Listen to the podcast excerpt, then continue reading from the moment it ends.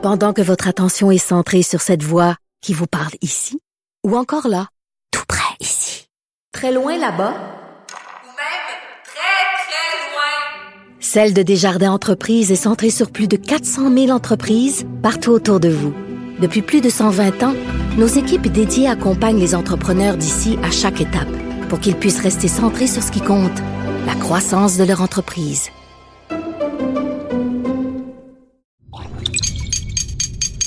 Cube Radio.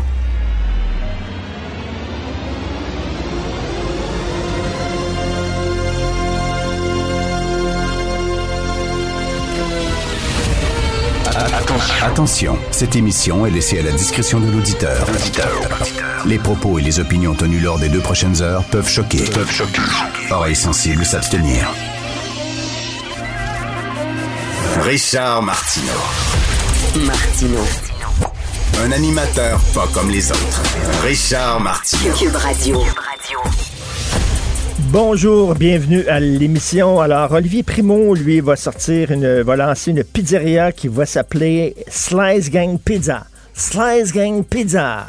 Et il est tout content, il veut défendre l'anglais qui, on le sait, très menacé à Montréal et au Québec. Slice Gang Pizza. Et il dit, ben, c'est bon parce que moi, je veux percer le marché américain. Donc, avec Slice Gang Pizza, ça va être bon, je veux percer le marché. Mais c'est tellement colonisé. C'est tellement Elvis Gratton, ça n'a pas de maudit bon sens. C'est tellement niaiseux. Guy Laliberté a eu probablement le plus gros succès au Québec à l'international avec une entreprise qui s'appelait le Cirque du Soleil. Et partout à travers le monde, on disait le Cirque du Soleil et les gens se forçaient. Et savez-vous quoi? Ils aimaient ça. Ça donnait un petit twist. Ça donnait quelque chose d'un peu exotique. C'était le fun. Alors, ils aimaient ça dire le Cirque du Soleil. Et ça fait, ça le comble, partout à travers le monde. Voyons donc, faut se tenir debout. C'est quoi ces gens-là là, qui ont peur de se tenir debout? Ah, si c'est en français, ça pognera pas. Voulez-vous rire de moi? Les produits de luxe français que tout le monde s'arrache à travers le monde, les bannières comme Chanel, comme euh, toutes ces bannières-là. Voyons donc. J'en reviens pas. C'est vraiment, c'est incroyable d'avoir honte comme ça de qui on est.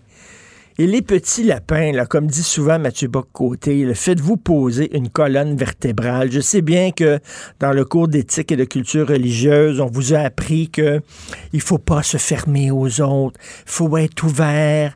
faut être ouvert, tellement ouvert qu'on va fendre en deux, Christy, ça, dans le sens de la longueur, tellement on va être ouvert. On va faire une split incroyable. Plus ouvert que ça, ça n'a pas de bon sens. Se, se tenir debout, et se faire respecter, ce n'est pas se fermer face aux autres, absolument pas. Pour qu'il y ait un dialogue avec quelqu'un, il faut que l'autre existe, il faut que moi j'existe. Il faut que moi je le respecte, il faut que l'autre me respecte. Là, il y a auprès d'une certaine génération, on dirait que l'ouverture, c'est une, une avenue à sens unique. Les Québécois francophones doivent s'ouvrir aux autres, mais les autres n'ont pas à s'ouvrir à nous. Ben, je suis désolé, It takes two to tango, comme disent les anglophones. Il faut être deux pour danser le tango. Je fais un pas vers toi, mais tu dois faire un pas vers moi. Et si tu viens au Québec et que notre culture, notre histoire, ça t'intéresse pas, mais je suis désolé, là. À un moment donné, les deux doivent s'ouvrir aussi. Slice Gang Pizza, ça va pas. Oui, parce qu'il manque de pizzeria hein, aux États-Unis. Ils attendent rien que ça, eux autres. Slice Gang Pizza, là, quand ça va arriver, ils vont dire Waouh! Ça, c'est super. Alors que je sais pas, là, mettons la, la pizzeria, euh, je sais pas, la pizzeria Olivier Primo, tu sais. Je trouve ça vraiment, ça me, ça, ça- me scie en deux. Euh, Aujourd'hui, Mathieu Bock-Côté, dans sa chronique à la page 24 du Journal de Montréal, euh, parle de Tout le monde en parle. En fait, euh, Steven Guilbeault, le ministre du patrimoine fédéral, était à Tout le monde en parle et il a dit cette, cette phrase concernant la censure de la petite vie. Il a dit Notre droit s'arrête là où la blessure de quelqu'un d'autre commence. Ça, encore, c'est une phrase de Tilapin. Hein? Faut pas blesser personne. Notre droit s'arrête là où la blessure de quelqu'un d'autre commence. Le problème, M. Guilbeault, c'est que tout le monde est offensé à rien. À un moment donné, on peut pas rien dire parce que ça offense Pierre-Jean-Jacques, ça fait de la peine à un tel, l'autre se roule en petite boule. À un moment donné, la liberté d'expression, euh, elle existe. Il y a, elle n'est pas, pas absolue. On n'a pas le droit euh, de, de, dire des mensonges sur une personne. On n'a pas le droit de calomnier une personne. On n'a pas le droit bon, de, d'avoir des discours haineux. Tout ça est prévu par la loi. Mais le restant, tenir compte de la sensibilité et de la susceptibilité de tous et chacun quand on parle. Vous imaginez, vous? Ah, ça, le titre de ce livre-là m'a blessé. Ah, donc, le gars doit changer le titre de son livre. Ah, telle réplique dans un film me, me fait sentir mal. La fille doit changer la réplique dans son film. C'est quoi cette affaire-là? Notre droit s'arrête là où la blessure de quelqu'un d'autre commence. Ça, ça veut dire que quoi? Charlie Hebdo, ils l'ont un peu, ils l'ont un peu mérité parce qu'ils ont blessé euh, des musulmans craqués, des fous d'Allah. Ils ont blessés, donc euh, leur droit, il aurait dû arrêter. Ça, c'est le discours de Justin Trudeau. Sylvain Guilbeault fait ça. Il est en train d'être la marionnette de Justin Trudeau. Il me déçoit énormément. Mais c'est quoi ça? Et comme dit euh, Mathieu, c'est la tyrannie des susceptibles. On ne pourra plus rien dire parce qu'il y a tout le temps quelqu'un qui va se rouler en boule puis qui va pleurer. Ça n'a aucun maudit bon sens. Un peu plus tard, on va parler des courageuses qui ont été déboutées, les filles qui s'appellent elles-mêmes les courageuses, qui ont été déboutées euh, par la Cour suprême. Et là, il y a des gens qui vont dire, ben, c'est la preuve que notre système de justice est, sexiste. Non, on va en parler avec, euh, avec Maître euh, Bernier, François-David Bernier, un peu plus tard. C'est que quand tu fais une action collective, il y, a des règles. Il y a des règles dans notre système. Quand tu fais une action collective, tout le monde doit avoir été berné de la même façon. Par exemple, mettons s'il y a un cartel du pain. Hein, on a vu ça récemment dans les dernières années. Les gens qui vendaient du pain s'appelaient, puis on dit on va mettre le pain à tel prix, puis tout ça, ce qui est illégal. Alors, ben, tout le monde qui a acheté leur pain trop cher ont tous vécu la même, la même affaire.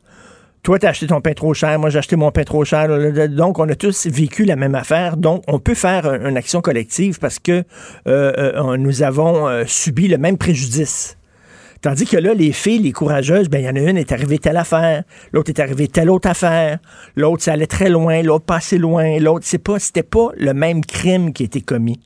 Et c'est pour ça, Maître François-David Bernier va le dire, c'est pour ça que ça ne peut pas être recevable en tant que recours collectif, parce qu'ils n'ont pas subi le même préjudice ils n'ont pas été victimes du même type de crime.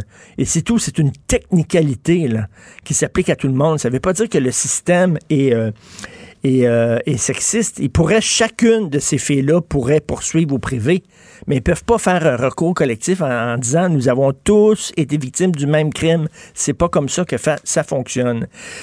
Et j'aimerais saluer euh, quelqu'un qui nous a quitté le 13 novembre dernier, Pierre Thibault. Je ne sais pas si ça vous dit quelque chose. Pas l'architecte Pierre Thibault, le journaliste Pierre Thibault. Ceux qui ont mon âge, vous vous souvenez certainement qu'il y avait deux hebdos gratuits euh, à Montréal qui étaient compétitifs.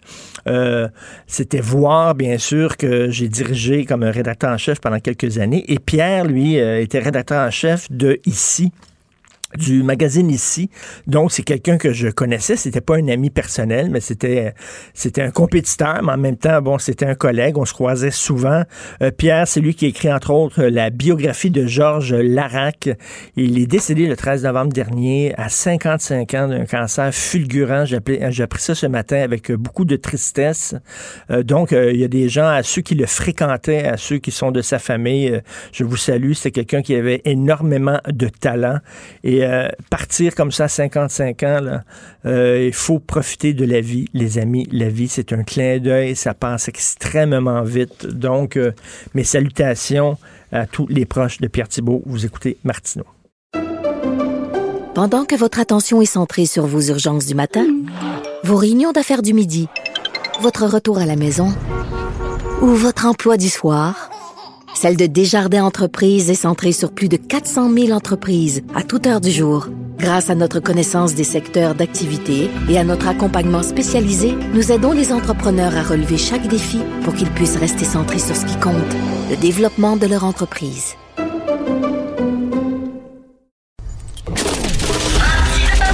Martino, souvent imité, mais jamais égalé. Vous écoutez Martino, Cube Radio. Le, le commentaire de Félix Séguin, un journaliste d'enquête pas comme les autres.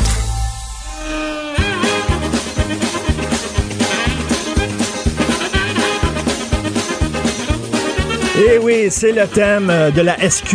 Vous le reconnaissez. Ben, le thème de l'UPAC, de la SQ, du SPVN, c'est le thème de nos corps policiers au Québec. Salut Félix. Salut Richard. Alors, la farce de la SQ continue. Eh oui, et c'est Martin Prudhomme, euh, l'ancien directeur général de la Sûreté du Québec, ou on devrait dire encore directeur général, parce qu'il est suspendu, semble-t-il, en attendant de réintégrer ses fonctions s'il est blanchi. Ben là, il a porté euh, tout ce débat devant le tribunal. En clair, il a perdu euh, tout espoir de faire valoir ses positions, puis puis ses droits, puis il pense que le, processus est impartial, puis ça va lui nuire. Alors, ce qu'il a fait, c'est qu'il s'est adressé à la Cour supérieure pour faire cesser le processus de destitution euh, qui est entrepris contre lui. J'ai lu le jugement. C'est un jugement de 35 pages extrêmement touffu, euh, très très fondé en droit. Euh, faut-il le dire, ça coûte extrêmement cher d'avocat, je note au passage. Et lui, ce qu'il est en train de faire, là, il ne demande pas d'argent. Ce qu'il fait, c'est vraiment un pourvoi en contrôle judiciaire. Ce que c'est, ça, c'est une demande, en clair, euh, qui s'adresse au tribunal et il demande à ce même tribunal de ceux qui, de, ramener à l'ordre ceux qui font enquête sur lui, même euh, plus que ça, de la déclarer illégale cette enquête-là parce que c'est un processus euh, dans lequel le gouvernement serait intégré puis serait intervenu. Alors on est loin d'être sorti de l'auberge euh, Mais- parce que Martin Prudhomme sort le canon là. Ben là, qu'est-ce qu'on lui reproche exactement à Martin Prudhomme? Oui, c'est vrai, hein. Faut toujours revenir Ben à oui. ça parce que bon, on reproche à Martin Prudhomme d'avoir eu en 2017 une conversation inappropriée avec la directrice des poursuites criminelles et pénales, maître Annick Murphy. Qui vient Euh, de, qui vient de justement de, démissionner, là. Oui, ça, ça, oui, en plus. Euh, et, et- et cette conversation-là, qui a été tenue le 24 octobre 2017 dans la tête de Madame Murphy, quelques mois plus tard, ça s'est avéré, euh, ça s'est avéré une conversation qui était extrêmement inappropriée, qui pouvait même euh, être vue comme une conversation qui s'était introduite dans l'enquête du projet A sur Guy Ouellet, qui est un ami de Martin Prudhomme. Franck Carnet, Richard, on a des noms à se nommer. Alors, Martin Prudhomme appelle Murphy. On sait que c'est un ami de Ouellette et on sait que euh, l'UPAC est alors dirigé par le père, le beau-père de Martin Prudhomme, c'est-à-dire Robert Lafrenière, alors que lui est en couple avec la fille de Martin Prudhomme, est Madame Dominique Lafrenière, inspectrice à la Sûreté du Québec, mais son ami est aussi Guy Ouellette, comprends-tu? Incroyable. l'objet de l'enquête de l'UPAC sur la fuite médiatique de l'opération Mâchuré. Alors là, le contexte, un peu d'ailleurs, le contexte euh, un peu byzantin, Mais- c'est ça. Puis il, manque dans tout ça une réponse que l'on n'a pas. Ben oui, est-ce que Martin Prudhomme aurait appelé euh, euh, Madame Murphy pour euh, lui dire d'arrêter euh, de ne pas porter des accusations contre Guy Ouellet ou au contraire pour l'encourager à porter des accusations? En tout cas, de toute façon, une, un ou l'autre, il n'y avait pas d'affaire à appeler la, la dame du DPCP. Ça, c'est sûr et certain. Ben, C'est-à-dire que c'était délicat, effectivement. Euh, mais je ne crois pas à la lecture des. Si je me fie aux documents que j'ai devant moi, Martin Prudhomme n'a jamais parlé avec Annick Murphy euh, à ce moment-là des enquêtes qui étaient en cours. Il a seulement parlé euh, de ce que les procureurs tentaient d'insinuer sur lui parce qu'il y avait des mauvaises langues qui commençaient à parler beaucoup autour de Martin Prudhomme et ça commençait à parler au DPCP aussi. Euh, on lui reprochait euh, euh, toutes sortes de toutes sortes de, de, proximité, etc. Puis finalement, ben, euh, il semblait il semblait vouloir avoir discuté de cette question-là avec Mme Murphy, mais elle ne l'a pas vu comme ça. C'est la raison pour laquelle elle a rapporté plus tard ces affaires-là euh, au ministère de la Sécurité publique, on n'a pas eu le choix de le, suspendre. Puis comme c'est pas, c'est comme pas, c'est comme c'était pas assez compliqué cette affaire-là. Après sa suspension, ben là, criminellement, on l'a blanchi. On dit qu'il n'y a rien de criminel. Par contre, le secrétariat aux emplois supérieurs regarde s'il y a des fautes éthiques ou déontologiques. Le secrétariat aux, aux emplois supérieurs finit son rapport, envoie son rapport où? À la commission de la fonction publique, puis elle va regarder s'il mérite d'être destitué. Écoute, il y a une chose, euh, nonobstant, euh, sors de ta, sortons de l'équation ce que Martin Prudhomme a pu faire ou pas faire. Il y a une chose qui reste, c'est long en temps. Juste pour être. Tu sais, le gars, il a rien fait de criminel.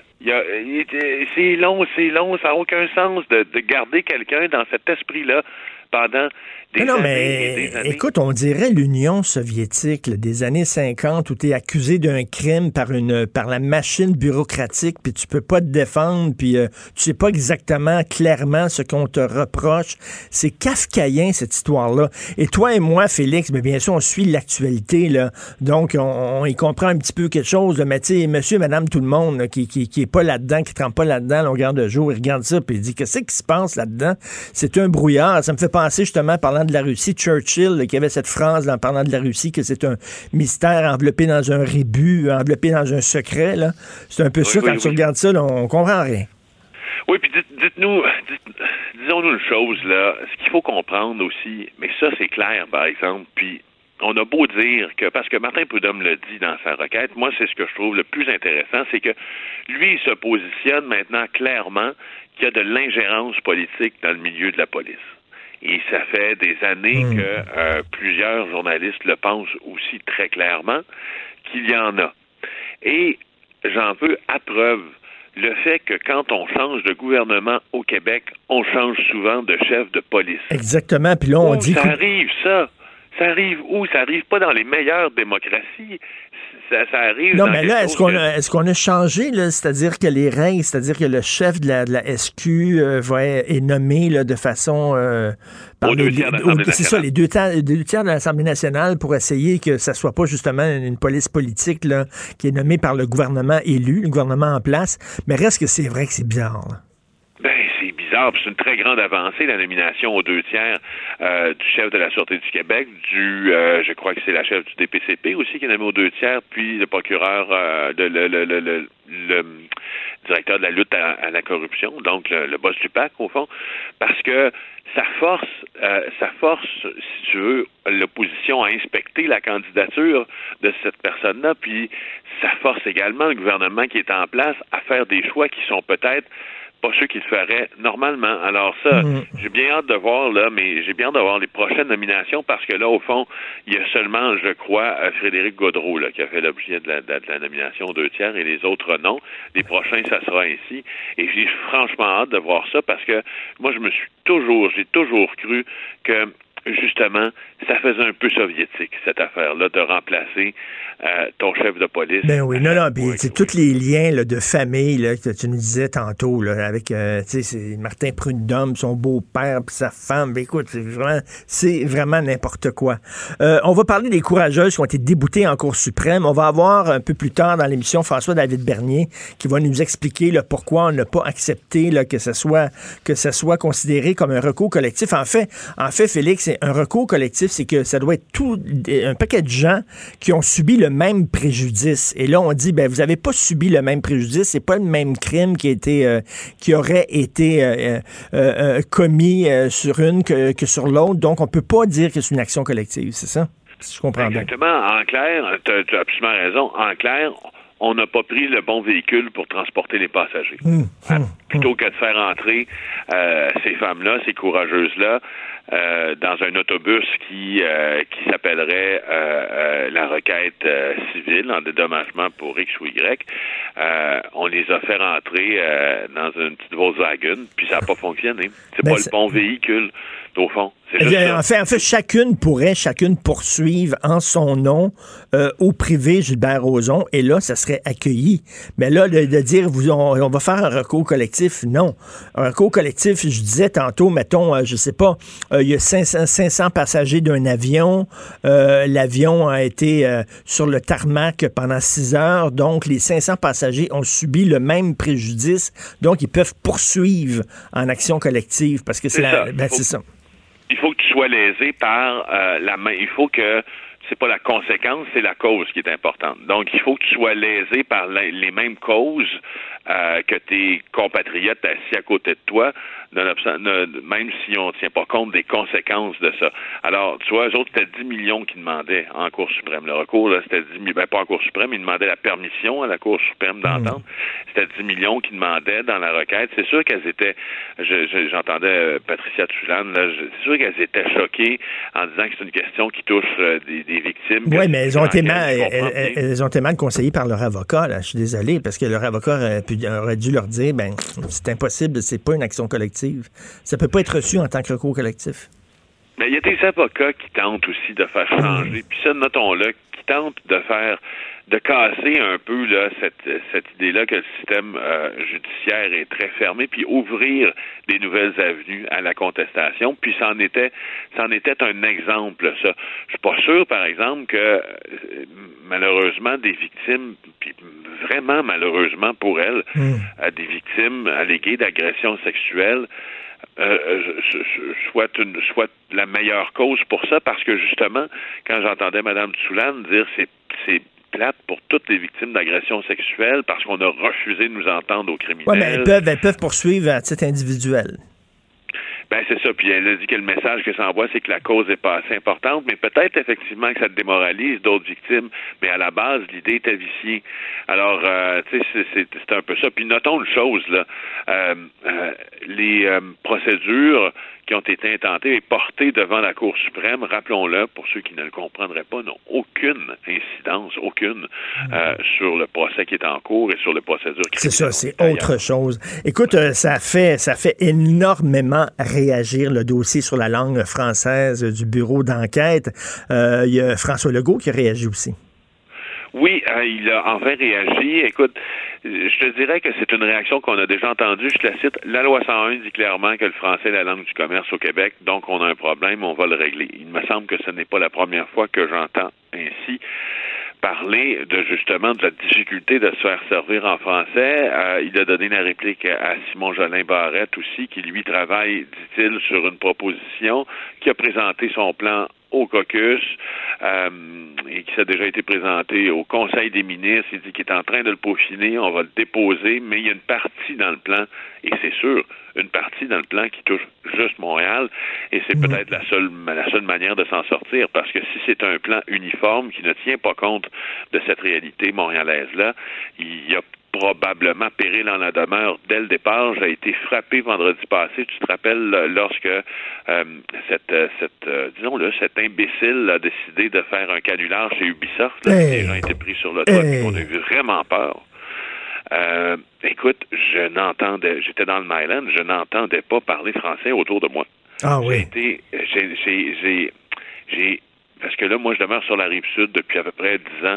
Je travaille à Montréal, puis j'ai la prétention de, très bien connaître Montréal, puis ses coins, ses raccoins, ses rues sales et transversales, comme disait Georges Mais euh, mais j'ai été vraiment, je trouve qu'il y, a eu, euh, en tout cas, c'est rien de scientifique, là, mais quand personne, euh, t'entends personne parler sur les trottoirs en français, puis ni autour de toi, il y a, y a quelque non, chose. Non, écoute, c'est comme, ça n'a aucun sens que tu puisses travailler alors que tu es un unilingue anglophone.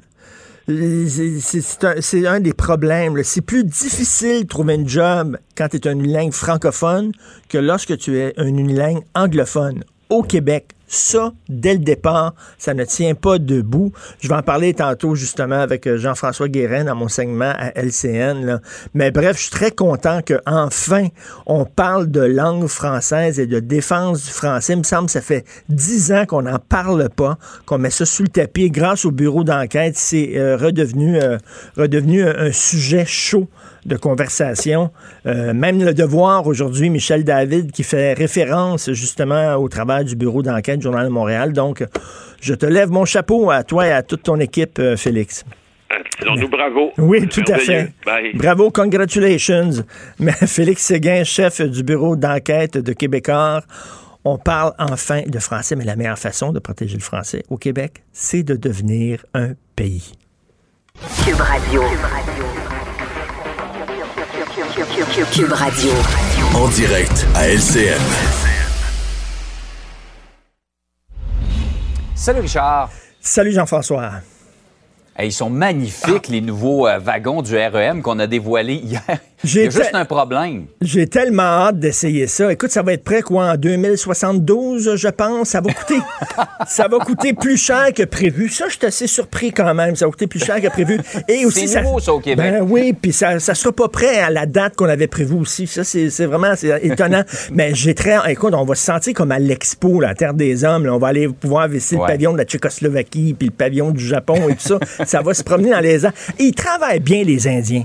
Ils travaillent bien en maudit. Il faut leur donner ça, là. C'est du bien bon monde. Alors, c'est ça. Pendant qu'on nous dit, c'est important d'acheter local, vos carottes doivent pousser dans la terre du Québec avec euh, de, des feuillages du Québec et euh, que ce soit un agriculteur du Québec qui le fasse pousser. Mais pendant ce temps-là, quand on a des gros contrats à donner, on a donné mhm. ça à une compagnie française, Alstom, qui a fait fabriquer les trains en Inde. Et attends une minute, Jean-François, ces trains-là, on le sait, vont se promener sur des rails. Les rails sont déposés sur des traverses en béton. 40 000 traverses en béton, du béton américain. Attends une minute, là. Bon. Quand moi, je vais faire mon épicerie, c'est bien important que mes petites tomates aient poussé dans le sol québécois, mais quand c'est le temps de donner des millions de dollars, le gouvernement, aucun problème, va donner ça à des firmes étrangères. On dit oui, mais ça coûte moins cher. Je comprends que ça coûte moins cher, là. Mais euh, je veux dire, si on donne ces contrats-là à des firmes québécoises. Ça va faire travailler du monde de chez nous, qui vont dépenser chez nous, qui vont payer des taxes et des impôts chez nous. C'est quand même incroyable. Le gouvernement parle des deux côtés de la bouche. Alors, je, Il y a plein de monde à la pocatière qui aurait pu travailler là-dessus. Ben oui, puis ça aurait été fait aussi bien. Et là, là les gens qui vont venir, les, touristes et tout ça, qui vont dire c'est beau ces trains-là, ça a été fait où? C'était fait en Inde. On est, on est en train de faire de la publicité pour les autres pendant qu'on nous dit c'est important, le panier bleu. Ben oui, c'est important, mon œil. Mais ça va être beau. Je sais pas si je vais ah, voir ça de mon vivant, mais ça, va être beau.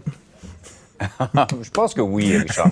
Euh, par ailleurs, revenons à la question du français. Pourquoi des immigrants parleraient français si on leur donne la possibilité de travailler, ben de se faire comprendre seulement en parlant anglais? Exactement. Guillaume Saint-Pierre, qui est le chef du bureau parlementaire à Ottawa pour le Journal de Montréal, écrit aujourd'hui, dit, moi, je demeure à Ottawa et c'est impossible de vivre en français à Ottawa. Tu dois maîtriser l'anglais pour pouvoir travailler. Mm-hmm. Le problème, au Québec et surtout à Montréal, c'est que c'est plus difficile pour un unilingue francophone de trouver un emploi que pour un unilingue anglophone. Et ça, ça n'a pas de sens. Quelle est la motivation pour un immigrant d'apprendre le français alors qu'il va savoir qu'il peut tout à fait étudier en anglais, travailler en anglais. Et souvent, certaines communautés, pas tous, pas tous, mais certains immigrants vivent vraiment en vase clos. Essaie de te faire mhm. servir en français dans le quartier chinois de Montréal. C'est extrêmement difficile. Ils vivent en vase clos. Ils travaillent en anglais. Ils élèvent leurs enfants en anglais. Ils écoutent la télévision en anglais quand c'est pas la télévision de leur pays d'origine grâce aux antennes satellites qu'ils accrochent sur leur balcon. Mhm. Bref, ces gens-là ne connaissent rien de notre culture, ne connaissent rien de notre histoire, tu leur montrerais des photos de Charles Lafortune et de Véronique Cloutier. Ils n'ont aucune, idée, c'est qui, ne savent pas c'est qui. Faut pas les blâmer non plus, là. On leur permet mm. de vivre en anglais. Et c'est ça le problème. Et quand ils viennent ici, ils viennent au Canada. Ils viennent pas au Québec. Le Québec pourrait être une province du Canada. Ils viennent au Canada. Et la façon de régler ce problème-là, je pense qu'on le sait tous, c'est que si le Québec était un pays, ben, il s'installerait dans un pays francophone où les règles du jeu seraient claires. Mais là, il s'installe dans une province d'un pays anglophone et on leur permet de gagner leur vie en anglais. Ben c'est sûr qu'ils vont le faire et qu'ils vont parler anglais, malheureusement. Et euh, on finance finalement notre propre, notre propre déclin, malheureusement. Il va falloir serrer la vis, comme on dit. Oui, on nous promet une politique de la langue française, elle devait être prête l'été passé, là, ça s'en vient prochainement, dit le ministre, mais il y a un coup de barre à donner, on l'a vu dans les derniers jours de ce côté-là. Tout à fait, un coup de barre à donner, mais il travaille bien, les Indiens. Hey, Richard, passe une belle journée. Bonne journée. Salut. Pendant que votre attention est centrée sur cette voix qui vous parle ici, ou encore là, tout près ici, très loin là-bas, Celle de Desjardins Entreprises est centrée sur plus de 400 000 entreprises partout autour de vous. Depuis plus de 120 ans, nos équipes dédiées accompagnent les entrepreneurs d'ici à chaque étape pour qu'ils puissent rester centrés sur ce qui compte, la croissance de leur entreprise.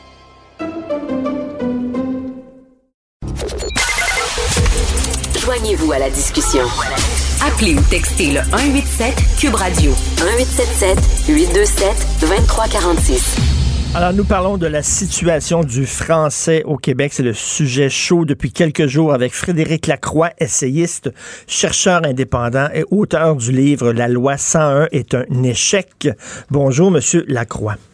Oui, bonjour. Alors, le nerf de la guerre, c'est vraiment le, milieu du travail. Comment ça se fait, euh, Guillaume, je reviens là-dessus, le Guillaume Saint-Pierre, qui est le, chef parlementaire du bureau euh, du Journal de Montréal à Ottawa, habite Ottawa, et il dit c'est impossible de travailler lorsqu'on est un unilingue francophone à Ottawa. Il faut maîtriser l'anglais. Alors, comment ça se fait, M. Lacroix, que c'est plus difficile pour un unilingue francophone de trouver du travail à Montréal que pour un unilingue anglophone? Ça n'a aucun sens. Oui, ben, euh, ce qu'on constate, c'est vraiment euh, l'échec euh, d'une grande partie de la charte de la langue française qui voulait faire du, français la, langue normale et habituelle du travail. Puis là, ce que cette enquête du Journal de Montréal sur la langue dans les commerces nous dit, c'est que tu sais, on on n'est pas capable, on est de moins en moins capable de se faire service en français. Puis ça, c'est parce que ben, tout le monde travaille en anglais au centre-ville. C'est rendu euh, la langue dominante au centre-ville de Montréal. Alors, on, a abandonné le centre-ville aux anglophones. Euh, c'est Dawson, c'est McGill, ce sont des grandes bannières américaines où euh, on embauche des, des, vendeurs unilingues anglophones. C'est comme si c'était un écosystème en soi, le centre-ville de Montréal. Ben c'est ça, le centre-ville est rendu a muté comme une espèce d'extension extraterritoriale de Toronto. Là, euh, c'est, ça que c'est en train de devenir. Puis, euh, on, se, on se surprend de ne pas être capable d'être servi en français, mais ce que ça nous dit, c'est que dans, dans le fond, euh, combien de francophones restent-ils au, au centre-ville de Montréal? Combien de francophones travaillent là maintenant? Moi, j'ai l'impression que ce que l'enquête nous dit, c'est que il y en a plus ben ben puis c'est pour ça que l'accueil se fait en anglais.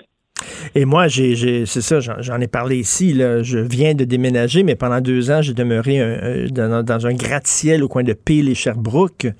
Euh, et euh, je peux vous dire que c'était presque tous des unilingues anglophones qui demeuraient là. C'était beaucoup, beaucoup des étudiants étrangers qui venaient étudier à McGill. C'était à côté de l'université McGill. Beaucoup d'étudiants étrangers qui ne parlaient qu'anglais. Euh, en bas, euh, dans le sous-sol de ce gratte-ciel-là, il y avait un excellent restaurant coréen. Euh, on était servi qu'en anglais. veut dire, McGill occupe de plus en plus d'espace. Concordia occupe de plus en plus d'espace. Il y a le cégep Dawson qui va devenir le plus gros cégep au Québec tout, tout le centre-ville, on a totalement abandonné ça aux anglophones. Oui, c'est ça. Puis ça, ça, ça, pointe du doigt la responsabilité absolument accablante du gouvernement du Québec dans cet état de fait-là. Euh, c'est pas seulement les entreprises privées, c'est le gouvernement du Québec qui finance une expansion après l'autre de Dawson. Dawson va être à sa quatrième expansion en 30 ans si celle, celle du projet de loi 66 va de l'avant, ça va être la quatrième en 30 ans. McGill a rajouté plusieurs bâtiments. Euh, puis Concordia, ben Concordia a dépassé l'UCAM en termes d'effectifs. Donc, euh, tout ça, c'est les fonds publics qui permettent ça. Donc, c'est nous, comme, euh, comme contribuables, qui finançons notre, notre assimilation. Et, c'est nous aussi comme consommateurs, parce que si, si les, propriétaires de commerce n'hésitent pas une seconde à embaucher des unilingues anglophones pour travailler avec le public, c'est qu'ils savent qu'on ne se plaindra pas. Parce que si les gens se plaindraient, ils changeraient leurs attitudes et ils embaucheraient des gens au moins bilingues. Mais là, ils le font pas parce qu'ils savent fort bien que le québécois, c'est une bonne pâte et qu'il va se mettre à parler anglais. Oui, il y a tout à fait, il y a cet effet-là, c'est sûr. Euh, le Québécois pli, puis euh, l'OQLF l'a déjà mentionné dans, dans, une enquête, les gens passent à l'anglais. Mais moi, ce que ce que l'enquête me, semble dire, c'est que la proportion de francophones aussi qui, fait affaire au centre-ville semble être vraiment en recul important. Parce qu'il y, a toujours des gens qui vont demander de se faire servir en français, mais là, on dirait qu'il y en a vraiment presque plus. Fait que la petite proportion qu'il y avait il y a 20 ans a, disparu. Puis c'est moi je crois que c'est probablement le fait que ben c'est des anglophones, c'est des gens qui travaillent en anglais à McGill, à Concordia, à Dawson, etc., euh, qui vont se faire servir dans, dans les commerces. Fait que ben, écoutez, seulement seulement un petit exemple. Moi, j'adore le cinéma, je suis un grand cinéphile impossible de voir un film en français au centre-ville de Montréal. Là, oui, il y a la salle, la petite salle du, musée des Beaux-Arts, le cinéma du musée, mais sinon, vous avez, euh, vous avez euh, le, sur Atwater et Sainte-Catherine, vous avez un complexe cinématographique là-bas, et vous avez aussi un complexe sur euh, Mansfield et, et Sainte-Catherine, le, le, cinéma Scotia, mais impossible, il n'y a aucune salle francophone dans le centre-ville de Montréal. Ça en dit long, ça.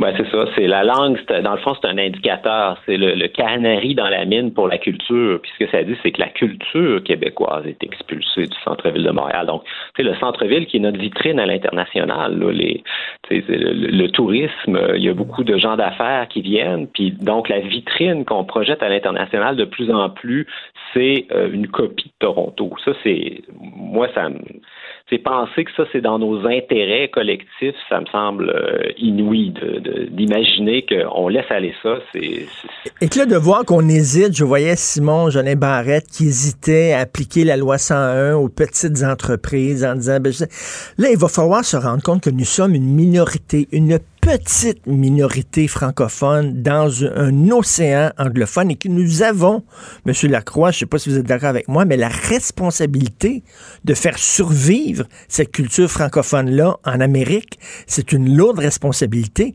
Et pour, pour le faire, il faut arrêter de se comporter comme une province comme les autres. On n'est pas une province comme les autres, on est une minorité assiégée et il faut adopter des lois qui soient dures. Oui, comme disait euh, Fernand Dumont, euh, quand on a adopté la, loi 101 originalement, on a tapé du poing sur la table. Puis là, je pense qu'on est rendu là, là. Il faut taper du poing sur la table, puis il faut se fâcher pour de vrai. Puis moi, je pointerais du doigt la responsabilité, non pas seulement de Simon Jolin Barrette, mais de M. Legault lui-même, qui est le premier ministre. Lui, il faut que M. Legault se fâche. Euh, M. Legault a écrit récemment sur Facebook que René Lévesque était le politicien qui l'avait le plus inspiré. Puis René hmm. Lévesque a déjà dit que le centre-ville de Montréal fallait y veiller comme à la prunelle de nos yeux parce que c'était notre vitrine à l'international. Donc, on pouvait lâcher un peu de l'Est, mettons, sur la langue d'affichage dans le West Island. Ça, c'était pas si grave, mais il fallait pas lâcher rien au centre-ville de Montréal.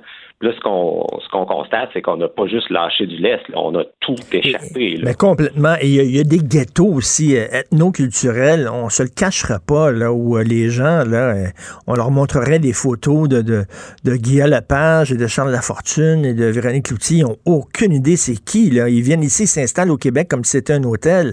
Essayez de vous faire servir en français dans le quartier chinois. Bonne chance. Ben, c'est ça, mais ce qu'il faut faire, c'est revisiter la question du financement des institutions anglophones. Ça, ça me semble être une question vraiment impérative. Euh, il faut, ben, premièrement, abandonner cette idée de faire une autre expansion à Dawson. Puis il faut aussi ne pas transférer le Royal Vic à McGill. Euh, McGill qui va pouvoir prendre encore une expansion vraiment très importante avec le Royal Victoria, qui est, qui est le à peu près le, plus beau bâtiment à Montréal, avec ben les plus beaux terrains. Donc, il y, a, un aspect dont on parle peu, c'est aussi qu'on transfère euh, ce qu'il y, a de plus beau, les, terrains qui ont le plus de valeur, les édifices les plus patrimoniaux, on transfère ça aux Anglos.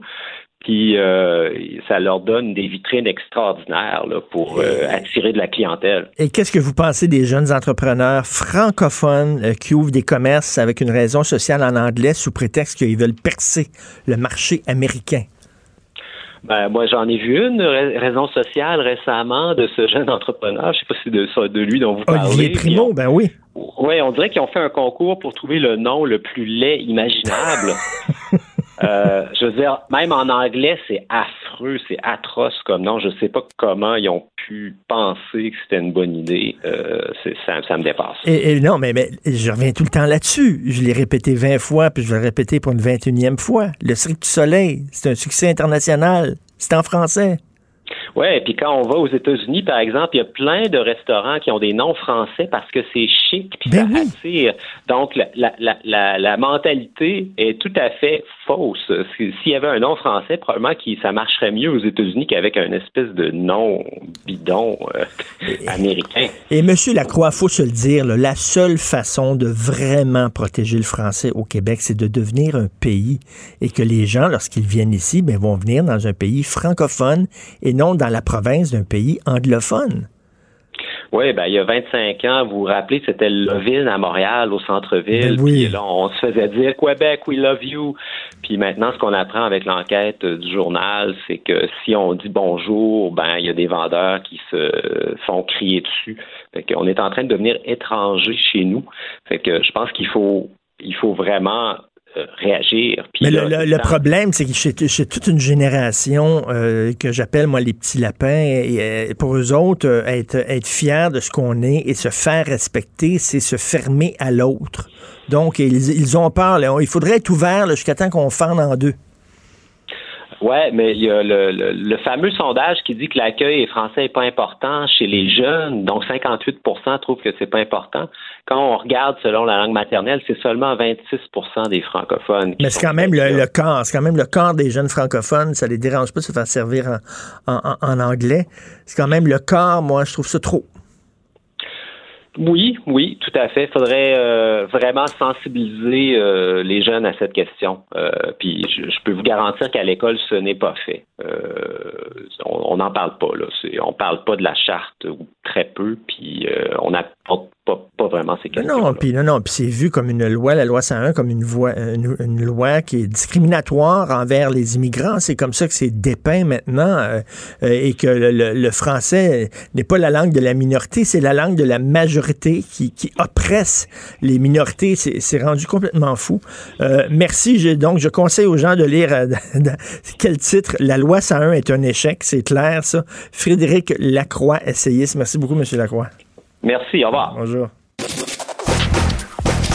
Gilles Proulx. Le où, quand, comment, qui, pourquoi ne s'applique pas sa ricanade? Parle, parle, parle, genre, genre, genre. Gilles Proulx. C'est ça qu'il manque tellement en matière de journalisme et d'information. Voici le commentaire de Gilles Proulx.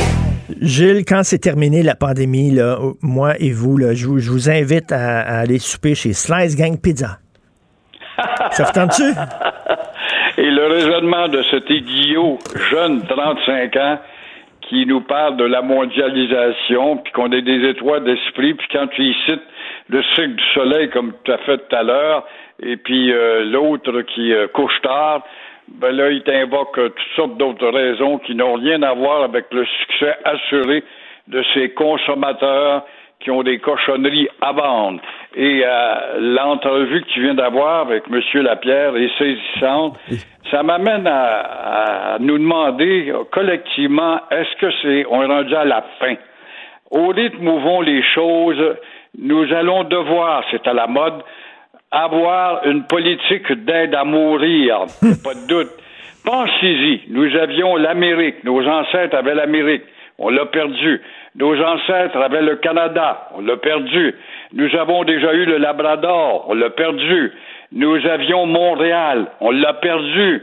Et aussi, on a perdu la connaissance de ce que nous sommes, c'est-à-dire, par négligence gouvernementale, notre histoire nationale. On l'a perdu, on la connaît pas. Si on la connaissait, on aurait une attitude différente. La preuve, c'est vrai que c'est la mondialisation, puis les machines à boules, puis les électroniques, puis tout est en anglais, puis les, les spectacles, en voyons. Mais les jeunes Écossais, c'est drôle, ils n'ont pas perdu leur, leur racine, ils vont là en référendum. Les jeunes Basques rattachés ou détachés de l'Espagne, c'est drôle, ils ont gardé leur culture ancestrale. Les jeunes Israéliens, à cause d'une culture historique encore une fois, les Israéliens, euh, pardon, les Irlandais également. Il y en a des nations modernes qui, grâce à des ministères d'éducation, leur ont inculqué la connaissance de l'histoire. Nous, on a tout perdu. Et Notre, notre, télé, notre télévision publique ne fait pas son boulot, Monsieur Prou. Regardez, là, je suis en train d'écouter The Crown, cette extraordinaire série sur l'histoire de l'Angleterre à travers la vie d'Élisabeth II. Euh, c'est un succès mondial. Pourquoi on ne fait pas des, des mini-séries sur des pans de notre histoire? Imaginez là, une mini-série sur les coulisses du, euh, je sais pas, du référendum de 95. Tiens, ça serait super drôle, l'élection du PQ. euh, des- Il y a des, des- je sais pas, de la- sur la Révolution tranquille, tiens, comment ça s'est fait, etc., avec des acteurs connus, avec des réalisateurs. Non, on fait pas ça. T'as raison, Radio-Canada, ça devrait être son rôle, mais le problème, c'est que t'as 82 postes de télévision qui rentrent dans ton salon. Penses-tu vraiment que René Lévesque serait devenu la vedette qu'il est devenu avec son point de mire à une époque où l'auditoire massivement était branché au Canal 2 et au Canal 6 anglais. Il n'y avait pas de Canal 10, Canal 12, puis Canal 6, puis de câble, puis envoyez donc. Alors, probablement qu'il aurait été noyé dans la multitude de choix. Mais c'est vrai que Radio-Canada devrait avoir un rôle, ne serait-ce que nommer des, des items intéressants, ne serait-ce qu'à l'heure des frictions avec les Amérindiens que l'on invente. Ça a été nos alliés. On a tenu 200 ans de temps grâce à, à nos alliances avec eux. C'est pas pour rien qu'Amherst veut les détruire. Alors là, euh, ne serait-ce que de faire une série sur euh, euh, Calière, Hector Calière, qui a réuni 41 nations indiennes chez nous pour signer la Grande Paix. Ça ferait fermer la gueule à cette ignorante qui nous gouverne à Montréal, qui a encore changé d'idée. Elle-même, elle se disait inquiète. La semaine passée, la- l'anglophile était inquiète. Et là, on nous annonce qu'elle n'a plus l'intention de créer un comité de langue française pour sa ville devenue anglaise. Quand je vois Legault dire c'est bien beau là, euh, tout ça, on va avoir une politique linguistique qui va être encore basée sur la persuasion au lieu de la coercition. Je vois Jolin Barrette, là, on va peut-être faire appel à la coercition. Il n'y a pas peut-être la cabane est en feu. Vous la laissez brûler ou bien on la redresse. Ben, comment ça, on hésite à appliquer la loi 101 dans les petites entreprises? On ne devrait pas hésiter. Ça devrait être euh, automatique. On le fait. Parce qu'il y a une maudite clause qui dit pour les 50 employés moins, we don't give a fuck about Quebec. On- alors c'est ça, puis on engage des amis, puis du quartier, puis du gars qui débarque du bateau, et puis aussi des réfugiés qu'on aime ça. C'est pas pour rien qu'on défend. C'est pas pour rien que Coder et elle-même disaient Montréal devrait être un sanctuaire de réfugiés. Pourquoi? Parce que les autres, on les intègre pas, on les rentre secrètement dans des entreprises. Puis quand c'est le temps de les mettre dehors, ben là, on dit, oh, oui, mais il travaille, puis il est bien placé, puis il a une famille, puis il va avoir, un- va avoir un enfant. C'est tout du détournement, de la manipulation systématique dans le but de nous rapetisser, encore une fois. Nous ne, et nous passons pour des fous à dire ça, mais nous ne le voyons pas parce que nous sommes des ignorants de notre propre passé. Oui, des moutons qui aiment ça, se faire tondre. C'est pas pour rien que le mouton était notre animal euh, fétiche lors des défilés de la Saint-Jean. On aime ça se faire tondre. raison, et euh, pas pour rien que quatre saisons euh, s'identifiaient en étant le mouton noir. Dès qu'ils ont eu des moutons noirs devant leur caméra, ils nous ont sacré dehors, puis ils ont changé ça pour le canal V pour vulgaire. Oui, là, vous voulez parler de la SQ. Ben, tiens, on va mettre le petit thème de la SQ, mon cher Achille.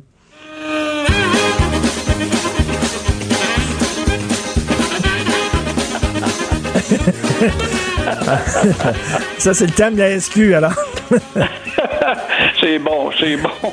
La SQ, puis qui se permet d'aller à la télé, faire des téléséries avec l'uniforme, puis la fille habillée son uniforme de SQ, puis ça va bien. Mais moi, et la plupart des gens qui nous écoutent, on commence à être tanné à tel point qu'on sait plus ce qu'on s'en va avec ça, tanné d'entendre parler des révolutions de palais au sein de la SQ, congédiement, suspension, suspension avec salaire, poursuite, enquête par-dessus enquête, et euh, l'ex-vice-premier ministre, on la vise, non, non, on va viser Guy Wallet après, non, non, pourquoi pas Robert Lafrenière, et Annick Murray, puis pourquoi pas Guy Lapointe, et euh, cette saga aux frais des contribuables dure depuis trop longtemps aux frais des contribuables au point où, encore une fois, euh, le commun des mortels ne suit plus. Moi-même, je ne le suis plus. Ah non. je lis des gros articles, j'ai même plus le goût d'y lire, tellement on est tanné de voir que la police sûreté du Québec, la police nationale, est devenue un corps d'opérette.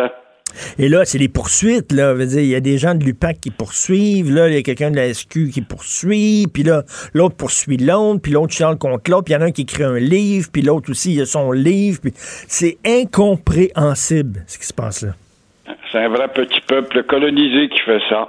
Non, on dirait euh, vraiment une république de bananes, là, avec euh, des, Ah, des- c'est un corps d'opérette. Ben Il n'y a oui. rien d'autre. C'est Les- une république de bananes, effectivement. les Keystone Cops. Vous vous souvenez de ça? Dans les films de Buster Keaton, là, les, les- les policiers qui étaient tout le temps en train de s'enfarger, là, puis de tomber. Euh, Oui, et puis à Academy Police. oui, oui, On a Police fait un, deux, trois, quatre, cinq films tellement c'était drôle, les idiots aimaient ça, de voir comment la police pouvait être je pense, malhabile. je pense d'ailleurs qu'il utilise, il utilise ça comme outil pédagogique à Nicolette. Le Police donne une idée, hein? De- non. Ils peuvent bien porter leur képi à l'envers quand il y a des fêtes, puis il y a moindrement un peu de soulerie dans les rues, comme à la Saint-Jean-Baptiste, par la fête du Canada, que j'ai vu dans le Vieux-Montréal il y a quelques années. Les policiers avec le képi à l'envers, puis les bras croisés, puis ça avait du fun, puis ça jasait. Ça, c'est notre corps de police, ça. Et rapidement, vous voulez parler des braillards de la loi 21. Ben, on la lâche pas. Alors, sur la laïcité, moi, j'aimerais leur citer un gars qui, en tout cas, était euh, un maître de la communication mondiale. Il s'appelait Marshall McLuhan, qui est euh, malheureusement mort aux années 80, qui disait que le médium et le message, c'est-à-dire quoi, le médium et le message? Une paire de bottines de construction envoie un message, c'est que tu appartiens à un groupe un groupe quelconque, un groupe identifiable. Il en est ainsi, comme le professeur de l'Université de Sherbrooke est venu le dire hier, que euh, le médium et le message, en quelque sorte, parce que euh, ton identification sectaire, ça transmet un message, c'est celui qui reçoit ton message de sectaire. Et alors, à cet effet, euh, Georges-Auguste Legault de l'Université de Sherbrooke a bien raison de démontrer que le médium est le message. T'as une grosse paire de bottines, t'as une paire de souliers spéciales, des, des gros Florsheim à tes pieds, mon cher euh, Oui. Richard, avec un habit particulier, trois pièces, ta cravate. Que, que- ça, ça envoie pas un message? Oui. Ben oui. Le médium, en ton, tes souliers, ton habit envoie un message que tu appartiens à la, au clan des, euh, des banquiers, par exemple. Mm. Alors, tous tes messages, quand on sait identifier l'objet, comprend pas qu'on est encore à discuter de ça avec ces espèces de fanatiques qui se battent pas contre la loi 21, mais se battent carrément contre le Québec. Ben, tout à fait. Moi, je ne comprends pas qu'on est encore en train de discuter de ça. Est-ce qu'on accepterait qu'un euh, qu'un enseignant se pointe en classe avec un t-shirt du PQ, par exemple, ou avec un t-shirt de la FTQ ou n'importe quoi? On dirait, ben non, t'as pas le droit. Si t'es pas là pour euh, faire passer un message, c'est la même Christie d'affaires avec un, euh, un signe religieux. Voyons. Exactement. Alors, là-dedans, on rentre la charte des droits et libertés. Fait que oui, tu une religion, nous autres, on respecte ça dans notre charte des droits et libertés, qui est devenue une charte d'abus, une charte d'avocat, tout simplement, qui sert à rapetisser les pouvoirs des adversaires. En l'occurrence, quand Trudeau l'a publié, c'était tout simplement dans le but de diminuer ce dont on parle le plus, c'est ainsi la loi 101. Troué 19 fois. Troué. Alors, n'oubliez pas, quand c'est la fin de la pandémie, je vous invite, Slice Gang Pizza, puis on va prendre une beer. On Ça, prend- ça m'intéresse. Super. N'oublie pas de m'appeler, là. non. Bonjour Gilles, bonne journée. Au revoir. Pendant que votre attention est centrée sur cette voix qui vous parle ici, ou encore là, tout près ici, très loin là-bas, Ou même très, très loin. Celle de Desjardins Entreprises est centrée sur plus de 400 000 entreprises partout autour de vous. Depuis plus de 120 ans, nos équipes dédiées accompagnent les entrepreneurs d'ici à chaque étape pour qu'ils puissent rester centrés sur ce qui compte, la croissance de leur entreprise. Ben oui, on le sait. Martineau, ça n'a pas de bon sens comme il est bon. Vous écoutez Martineau. Cube Radio. Le, le commentaire de Michel Girard. Une vision des finances pas comme les autres. Alors, nous parlons euh, argent avec euh, l'excellent Michel Girard, chroniqueur de la section argent du Journal de Montréal, Journal de Québec. Michel, il y a quelque temps, j'ai déménagé, j'étais locataire et on voulait acheter, ma blonde et moi. Donc, on est allé visiter plein de condos, plein de maisons. J'ai discuté avec plein d'agents immobiliers. Ils m'ont tous dit que le marché est complètement fou. Les maisons se vendent extrêmement rapidement, restent quelques jours sur le marché et se vendent des fois même à plusieurs dizaines, milliers de dollars au-delà euh, du chiffre demandé par le vendeur. Il y a une surenchère. Et là, il faut que tu m'expliques ça. Comment ça se fait en pleine pandémie, alors que les gens perdent ça. leur job et tout ça? Comment ça se fait que les maisons se vendent à des prix de fou? Bon, alors c'est ça. On est dans une. Moi, moi, je considère que c'est une ballonne immobilière. Oui. Je trouve que la période actuellement du marché immobilier, elle est irrationnelle. Euh, comme lorsque la bourse pète le feu, là, ce qui est le cas d'ailleurs à l'heure actuelle. Mais cela dit, on va parler de- du marché immobilier. Écoute, depuis en neuf mois, là, le prix médian des propriétés au Québec, dans l'ensemble de la province, 14,3% d'augmentation. Bon. C'est incroyable. 14. Puis en plus, les mises en chantier ont augmenté de près de 9 les ventes de propriétés, elles, le nombre a augmenté de près de 11% Regarde, c'est un marché qui pète le feu, qui est extrêmement dynamique. Et généralement, là, on va remettre les choses euh, à l'heure. là. Euh, généralement, quand il y a une crise économique, comme c'est le cas à l'heure actuelle, euh, le marché immobilier, on, on assiste à une baisse du prix des propriétés. Ben oui. Une baisse, ça peut aller de 3, 4, 5 ça, euh, bon, ça, alors, euh, ça- ça- selon les crises. Cette fois-ci, on est frappé par deux crises. Une crise économique, puis en plus, on est frappé par la crise sanitaire. Résultat, le marché grimpe en fou. Alors, évidemment, tout le monde cherche des explications. Les spécialistes, euh, notamment deux spécialistes là, de la FCHL, là, Riot Verma et puis euh, Rema Hussein, eux autres croient que la, la nouvelle réalité, ben, c'est le fait que les gens, évidemment, le télétravail, le travail à, à domicile a fait en sorte que ça a incité beaucoup de, de, de, de, de travailleurs à, qui n'avaient pas encore acquis une maison à vouloir acquérir une propriété et ou à acquérir une propriété en banlieue, sachant qu'elle allait moins monter à Montréal. Donc, ils vont. euh, alors, le marché d'ailleurs en banlieue, euh, le marché immobilier est, est extrêmement actif. Alors, ça peut être une des, des, des explications, évidemment. Il y a un agent, excuse Michel, il y a un agent qui me disait, ben, étant donné que tout est fermé, puis euh, ça peut rester comme ça pendant longtemps, les gens sont, sont chez eux, sont à la maison, fait qu'ils s'arrangent pour avoir une belle maison. Oui, mais ça, tu sais, entre nous, là, c'est bon pour six mois. Le problème, Ben oui. c'est que ça veut pas dire que dans deux ans, ça- on, on, va la régler, la pandémie, à l'heure actuelle. Là, tu le vois bien, là, avec les vaccins. Là, jamais on a découvert des vaccins, euh, mis en place des vaccins aussi rapidement. Bon, alors, ce qui veut dire qu'on va régler ce problème, en tout cas, du, du coronavirus. On croise les doigts, et bien, bien sûr. Donc, mais tu sais, tu peux pas acheter une maison à 400 000 pour six mois, là. Ben, je sais bien. Non, non, mais tu sais, pense-y, Ouais. là, puis Ben avec ouais. quels moyens? Alors, en plus, les gens, les gens ont quand même moins d'argent. Non, c'est vrai qu'il y a une certaine catégorie de travailleurs qui ont eu plus d'argent grâce à la PCU de Justin Trudeau, mais, mais tu sais, c'est pas, pas ces gens-là là, qui, qui, qui achètent des maisons. Là. Ben non. Alors, tu sais, ça, ça, ça, ça prend des mises de fonds importantes. Tu sais, on parle plus de propriété à 50 000 là, on parle de 400 000, 500 000, 600 000 ou 300 000, mais en tout cas, tout, tout est relatif.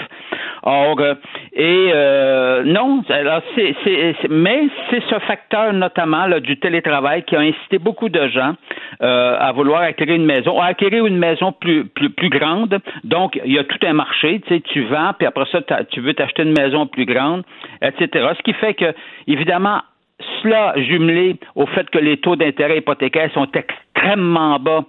Alors, tu sais, aujourd'hui, tu peux avoir une hypothèque euh, à 2% pour 5 ans. On Ben oui. on s'entend que c'est pas cher. Le problème, c'est que ça ne te garantit pas que dans 5 ans, quand tu vas renouveler, le taux va être à 2 alors, tu sais, Ben, si tout ben- le monde de 1% ça, ça fait une méchante augmentation de, de ton hypothèque. Alors, euh, Mais mais moi, moi, moi, ça me fait. Est-ce qu'on est comme en 2008, Michel? Parce que en 2008, un des problèmes, c'est qu'il y a des gens qui n'avaient pas vraiment les moyens de s'acheter des maisons. C'était tellement pas cher d'avoir une hypothèque que ces gens-là ont acheté plein de maisons. Puis quand tout l'intérêt a commencé à augmenter, ben, ils, ont, ils ont été pris à la gorge. On dirait qu'on recommence la même maudite affaire. Mais, mais, mais ça, c'est un classique, ça. Non, mais, mais Mhm. ça, c'est un classique. Les, les, les, les gens s'endettent, puis là, les gens, les gens, tu sais, là, on parle, on parle de la masse, là. Alors, bien des gens, bon, euh, ils s'endettent, mais là, comme le coût de la dette, c'est comme le gouvernement fédéral, tu sais, ça, ça ne coûte rien, là, emprunter, là. Alors, il peut bien, tu sais, il est rendu à 300 milliards. Ben oui, il s'en fout. Qu'est-ce que tu veux? euh, Ça, ça coûte rien là, en, en termes de frais d'intérêt. Le problème, c'est que ça va te rattraper. Les générations futures vont se faire rattraper parce que c'est pas vrai que tu vas toujours avoir des taux d'intérêt collés à, à- à près de, de 0 pour cent. D'ailleurs, c'est anormal que, que ce soit que ce soit cela. Or, euh, c'est parce que les gouvernements à travers le monde, notamment les Américains, notamment le Canada, ils ont imprimé de l'argent. Moi, là, je me rappelle toujours qu'on disait que, tu sais, euh, quand il y avait eu la guerre, évidemment, euh, l'Allemagne, on, on accusait l'Allemagne d'avoir imprimé de l'argent, ce qui fait que ça a dévalué le, le Deutsche Mark Ben, terriblement. Là, Michel, nous- Michel, tu te souviens des créditistes avec Réal Cahouette? C'est ça ben, qu'il ben, disait. Regarde. mais non, mais t'as tellement raison. Écoute, va falloir le faire revenir, lui, là, pour lui demander Ben qu'est-ce qu'il en pense. Non, non, non, mais euh, on, on lui en doit une, hein? Ben oui, c'est ça qu'il disait, lui, puis Camille Sanson, on va Non, imprimer le de Parti l'argent. libéral de- du Canada, c'est-tu le parti créditiste, ou non? Bonne question. Oh! Hey, on va mettre un enquêteur, le bureau d'enquête euh, du journal là-dessus. Mais cela dit, euh, pour conclure la- concernant la ballonne immobilière, en tout cas, il y a l'économiste Hélène Bégin là, de, de- de- des études économiques de Desjardins qui dit écoute bien là. On a un problème là parce que là, à l'heure actuelle, le, chômage est très élevé, donc c'est un facteur négatif. En plus de ça, c'est que euh, les, gens avec le revenu, là, on sait que le fédéral, évidemment, s'est lancé, lancé lousse, ça a injecté énormément d'argent dans le marché, mais écoute bien là, le gouvernement fédéral, là, il y a il n'a plus d'argent, là. Il ne va pas rajouter un autre 300 milliards dans le cadre de la, de la pandémie qui se poursuit de la deuxième vague ou de la troisième vague. Donc, euh, on- le marché va se resserrer. Hâte de voir qu'est-ce qui va se conclure. On se passe les doigts. Évidemment, il n'y a personne qui souhaite qu'on ait un crash euh, immobilier. On est, on est tous perdants. Mais en tout cas, bref, on est, on est actuellement sur une balloune. Et oui, tout à fait, complètement. Écoute, c'est fou le marché. Et il y a une autre, il y a une autre réalité aussi. Euh, Avant la pandémie, il y a des gens qui avaient de l'argent puis qui voulaient faire des placements. Ils ont acheté des condos parce que Dieu sait qu'il y en a des condos dans le centre-ville de Montréal. Fait qu'ils ont acheté des condos à Griffintown en disant, Hey, on va louer ça euh, comme euh, on va louer ça aux touristes américains qui vont venir. Les touristes sont pas venus. Les autres Non, sont pas que le tu vois, non, condo. là, tu touches un gros point. Il y a toute une catégorie de, de- d'investisseurs, justement, là, qui, ont, qui, ont, qui ont acheté des condos, comme tu dis, pour les, les relouer. Or, euh, non, non, non, avec avec le fait que le tourisme est, est par terre, euh, est au plancher, euh, Ben non, oui. non, ça, euh, on va en avoir des problèmes. C'est, comme tous les édifices, c'est un autre changement, là, mais les édifices commerciaux, hey boy! Ah non, eh, c'est pas on n'est pas heureusement comme tu dis euh, le vaccin s'en vient. Écoute, un autre vaccin le 94 là, euh, de, de taux d'efficacité s'en vient. On va s'en oui, sortir. Alors, oui, oui, oui. Moi, je suis sûr que l'an prochain, à pareille date, là, on, on- on va avoir oublié le coronavirus. Il faut être on optimiste. peut rêver, euh, Richard. Oui, on a le droit de rêver. Merci Michel. À demain, salut, bonne journée. Pendant que votre attention est centrée sur vos urgences du matin, vos réunions d'affaires du midi, votre retour à la maison ou votre emploi du soir, celle de Desjardins Entreprises est centrée sur plus de 400 000 entreprises à toute heure du jour. Grâce à notre connaissance des secteurs d'activité et à notre accompagnement spécialisé, nous aidons les entrepreneurs à relever chaque défi pour qu'ils puissent rester centrés sur ce qui compte, le développement de leur entreprise. Si c'est vrai qu'on aime autant qu'on déteste, Martineau, C'est sûrement l'animateur le plus aimé au Québec.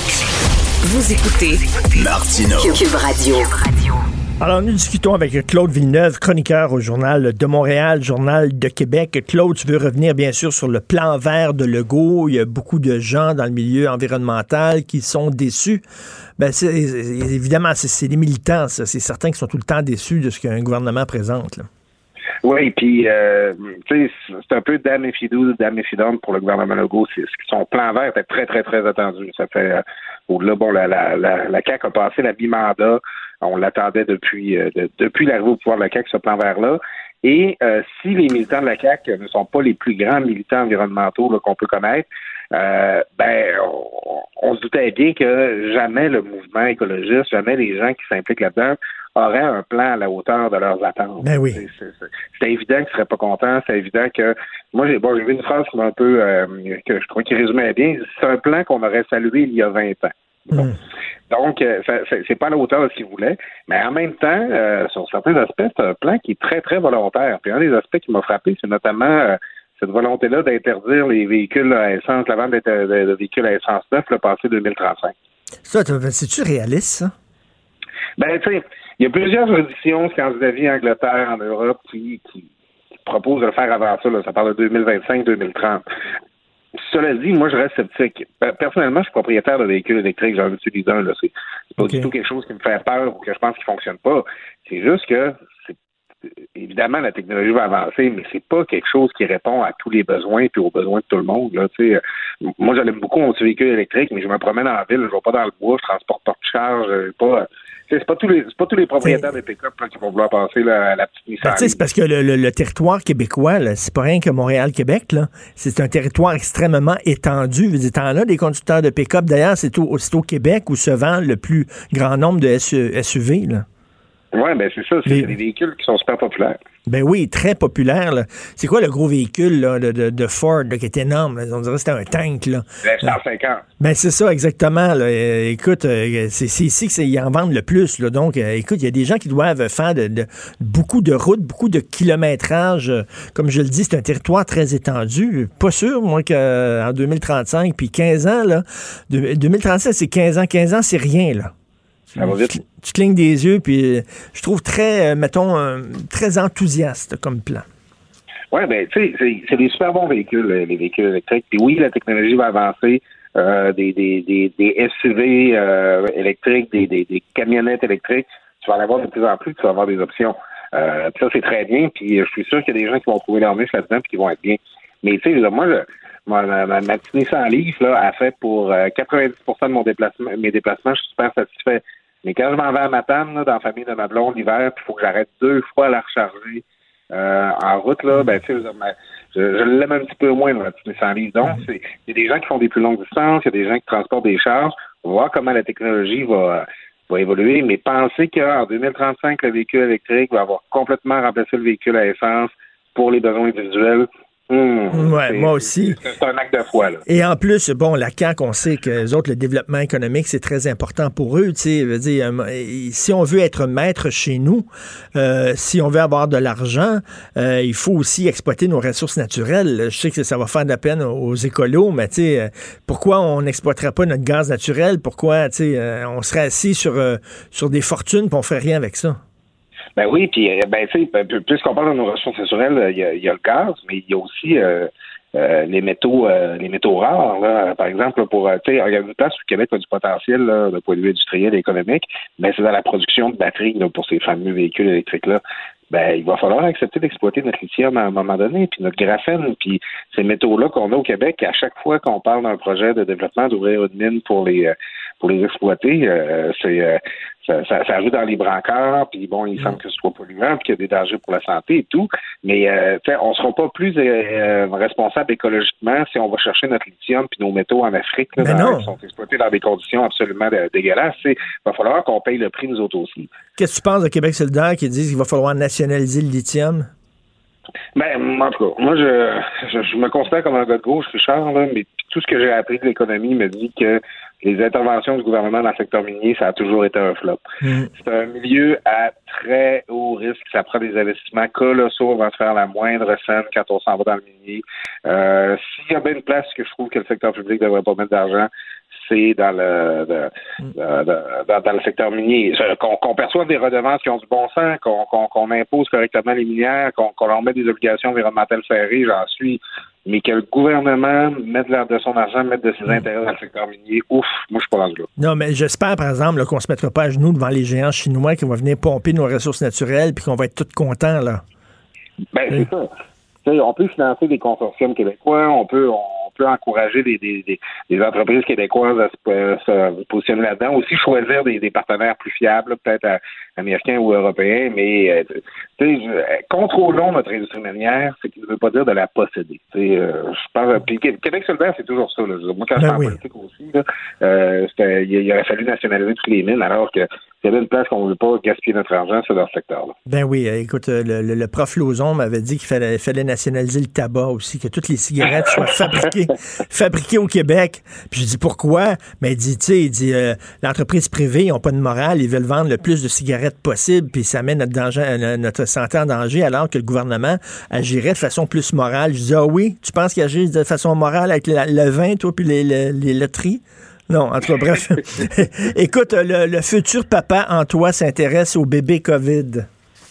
Oui, ben, je sais pas si tu as vu ça, Richard. Ben oui. Hier, dans notre journal, on avait plusieurs articles qui parlaient de, des spécialistes, des pédiatres, des éducateurs qui s'inquiètent euh, des conséquences que ça peut avoir pour nos tout petits, là, sur le contexte de la pandémie, notamment le fait que en garderie, ben, les éducatrices, quand tu prends des bébés dans leurs bras, ben, ils ont des pour des masques. Puis il paraît que pour le développement euh, psycho et social de, la- de l'enfant, c'est super important de voir les visages, de reconnaître que les gens lisent, que les enfants apprennent à lire sur les lèvres en même temps qu'ils apprennent à, à- à parler. Moi, effectivement, par contre, je suis sûr que tu l'as remarqué aussi, euh, Richard, quand on dirait que j'entends moins bien quand j'ai mon.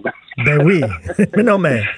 Non, mais c'est les interactions aussi à- avec les gens. Tu sais pas ce que les gens vraiment pensent parce que tu peux pas lire le, le- le- sur leur visage. Tu sais, euh, tu vois rien des yeux. Non, c'est- je trouve que c'est, je suis convaincu moi que ça a un impact sur les, sur les, sur les bébés. Ben, écoute, les- moi, euh, un autre article que j'avais lu, c'est que euh, ça montrait que les, euh, les Asiatiques, euh, au moment de lire les émotions sur le visage de quelqu'un, regardent plus le haut du visage. C'est plus, le- le- le- ils sourient beaucoup avec les yeux. C'est ils pour ça qu'ils sont très à l'aise avec le masque. Ça fait partie de leur culture. Quand tu regardes là, les, les dessins animés, les mangas japonaises, Oui, les yeux sont très gros. yeux. Oui, c'est ça, c'est très important. Tandis que les Nord-Américains, les Occidentaux, euh, c'est plus avec le bas du visage qu'on a besoin de voir le sourire, qu'on a besoin de voir la bouche.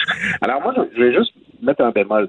Euh, c'est que moi, effectivement, c'est euh, euh, faut être préoccupé là, de l'effet que ça peut avoir sur les bébés, puis je suis sûr que ça les affecte d'une certaine manière. Puis ça nous rappelle que cette pandémie-là, même si on, on parle de nouvelle normalité, puis de plus en plus, bon, si fait, on le met le masque, on le met, on le prend, notre petit purel, tout ça, ça, ça devient routinier, puis euh, mais ça, ça, ça crée des, des milliers de petits traumatismes dans notre vie là, par rapport Oui. aux habitudes, là, puis par rapport à, à ce qu'on aime faire. Inversement, euh, tu sais, il y a des enfants qui grandissent dans des contextes euh, qu'on qu'on souhaite pas, des contextes de, de pénurie, de famine, de guerre. Et c'est même si ça crée des difficultés, ça fait du monde quand même. là. Oui. Il y a quand même moyen de surpasser ça. Alors moi, c'est un peu ça ma nuance ce matin, c'est que faut s'inquiéter des conséquences que ça a sur les tout petits, faut se documenter là-dessus, mais ne paniquons pas quand même. là. Les enfants sont capables, comme les adultes, de s'adapter, puis il y a des rattrapages qui vont pouvoir être faits. C'est ça, lorsqu'on dit, là, on est en train de sacrifier une génération de, de dans, wow, wow, wow, on se calme, là, il y a des gens, il y a des jeunes qui vivent des choses pas mal plus traumatiques que ça, traumatisantes. Et moi, il y a une autre, une autre nouvelle qui a accaparé mon attention comme un papa, et toi, t'es mieux de te préparer bientôt. C'est que, bon, euh, c'est un, un texte de l'AFP, je crois, c'est l'agence France-Presse qui dit que les jeux vidéo ne sont pas si nocifs qu'on le croit et que même ils sont très positifs en période de pandémie. Et moi, je l'avoue, j'ai un futur ado chez moi il y a 12 ans. Going on 16, comme on dit, il y a 12 ans, il passe énormément de temps devant les jeux vidéo. Mais sais-tu quoi, Claude? Il est branché avec tous ses amis qui sont chez eux. Il se parle, je l'entends rire, il hurle de rire, il rigole, qu'est-ce que tu veux? Il peut pas aller dans la ruelle, il peut pas aller au parc. Il est oui, il est devant un écran. Oui, beaucoup trop de temps, par, mais c'est sa façon de socialiser. Fait qu'il faut arrêter de capoter aussi avec les jeux vidéo, là. Oui, ben, tu sais, c'est c'est des produits culturels à part entière, les jeux vidéo, là. Oui. euh, oui, il y a des jeux où tu fais juste jouer à tuer, à tuer du monde, là. mais euh, moi, Richard, là, ça, je vais être obligé de t'avouer là, que ça fait deux matins là, que, euh, que, euh, qu'au moment de faire ma chronique, euh, il faut que le café soit fort parce que je suis en train de faire Assassin's Creed Valhalla. Ah, c'est-tu bon, mon fils veut l'acheter? euh, Est-ce que, parce que euh, au- au- les rumeurs au début disaient que le, le jeu euh, était très décevant, mais là, finalement, les critiques euh, l'ont accueilli euh, favorablement. Est-ce que c'est bon? Ben, c'est toujours comme ça. C'est quand il y a un jeu très attendu qui sort, là, euh, au où ce qui, où ce qui arrive, là, il y a toujours là, des gamers, là, des jeux que des gens qui font à peu près juste ça de leur vie, là, que, que c'est pas tout à fait à leur goût, donc ils vont le bomber. Là, le- sur- sur- en faisant des critiques négatives, là, puis en mettant un ou zéro étoile là, euh, euh, sur le jeu. Mais quand les, les magazines spécialisés s'expriment, là, ben là, tu as quelque chose de plus balancé. Moi, je suis un fan de cette série-là, Assassin's Creed, mais pourquoi je t'en parle, c'est que c'est des jeux qui se déroulent dans l'histoire et ce sont des sources incroyable de documentation puis de renseignements euh, historiques. Ubisoft, là, il, il embauche autant des historiens que des, euh, que des dessinateurs, que des scénaristes là, pour, euh, pour dé- définir leur jeu. Écoute, il y a un jeu, il y a un jeu d'Assassin's Creed qui se déroule pendant la révolution industrielle à Londres et ça m'a permis justement de discuter à- avec mon fils de c'était quoi la révolution industrielle, puis le début du train à vapeur, puis il y en a un qui se déroule pendant la révolution française. Comme tu le dis, c'est c'est même des outils pédagogiques. là.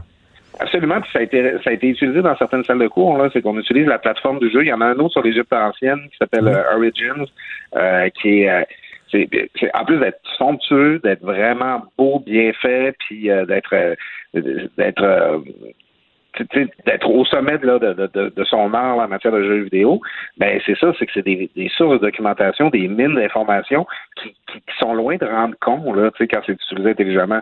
Donc moi, euh, tu sais, on, on parle de, de, de jeunes qui font des jeux vidéo. Moi, moi, quand j'étais jeune, des, ce qu'on appelle des shooters, c'est-à-dire de jouer à tirer sur du monde, là, j'en ai fait. Mais euh, je me trouvais au Métropolis le soir du 4 septembre euh, 2012, puis quand je suis retourné chez moi après la campagne, Ça te tente moins? jouer à tirer sur du monde. Par contre, j'ai énormément de plaisir avec des jeux comme Assassin's Creed qui, justement, me permettent d'apprendre des choses. Euh, écoute, surtout qu'on peut pas voyager de ce temps-là. Là, euh, Ben oui. c'est, euh, un petit deux semaines dans l'Angleterre là, du 9e siècle, là, euh, ça, ça, ça dépaye. Mais écoute, profites-en bien. Euh, moi, j'aimais ça, ce texte-là, en disant, ben là, arrêtez de dire du mal tout le temps des jeux vidéo. C'est une façon de socialiser pour nos, nos jeunes aussi. Et écoute, euh, dans quelques mois, tu vas être papa. Le seul conseil que j'ai à te donner, OK? Écoute-moi bien, là. J'en ai trois, là. Dors. Assez d'emmagasiner le plus d'heures de sommeil possible, Claude. Dors toutes tes journées parce que dans quelques mois, tu vas dire, ah oui, il fut une époque où je dormais. Écoute, euh, je prends ça en note, mais j'essaie aussi de développer une technique pour être capable de jouer avec ma manette tout en berçant mon bébé. Salut, Claude Villeneuve, à demain. Merci. À bientôt, Richard. Martino, souvent imité, mais jamais égalé. Vous écoutez Martino. Cube, Cube Radio. Alors, bien sûr, le plan vert qui a été déposé hier par le gouvernement Legault. Et là, euh, hier, on a entendu, puis aujourd'hui, on va entendre aussi tous les ténors des mouvements euh, écolos qui vont dire à quel point ils sont déçus, c'est trop vert pâle, etc. Et moi, ben, je voulais entendre l'autre côté, c'est-à-dire les méchants de l'industrie gazière, les méchants de l'industrie pétrolière, ce que eux en pensent. Donc, nous avons Éric Tétrault, ici, président de l'Association de l'énergie du Québec. Bonjour, Monsieur Tétrault. Bonjour, M. Martineau. J'ai bien dormi, moi. Tant mieux. Alors, quand on dit que vous êtes les méchants de l'industrie pétrolière, l'industrie gazière, vous réagissez comment?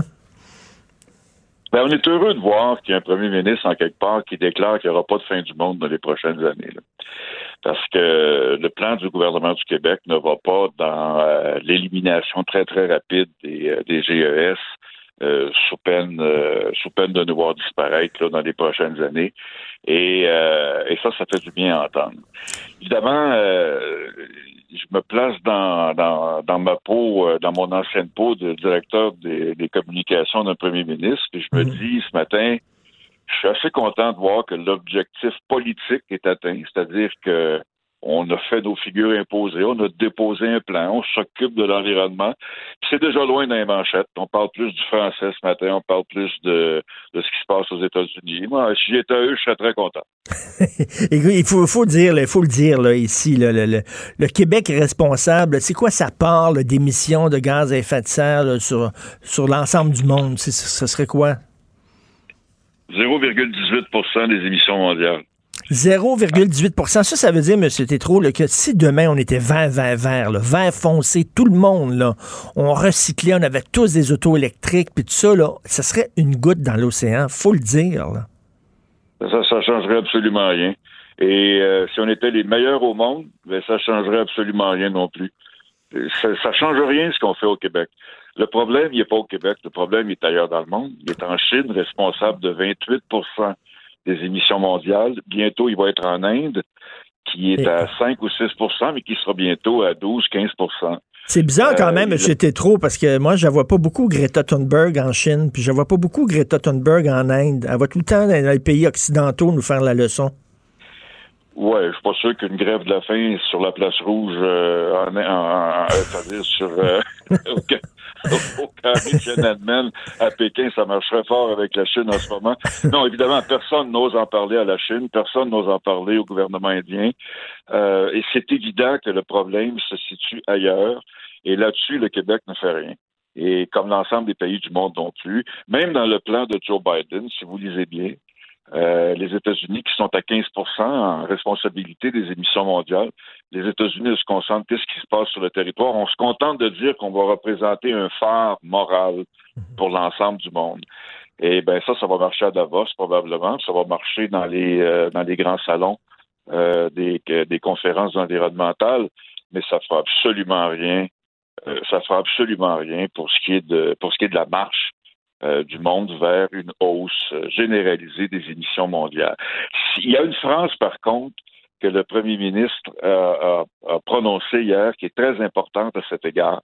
Lorsqu'on lui a dit, lorsqu'on lui a fait remarquer que le, plan Legault euh, ne visait qu'à réduire 42% des émissions euh, d'ici 2030, c'est-à-dire que l'objectif de 37,5 mhm. de réduction par rapport à 90 ne sera pas atteint.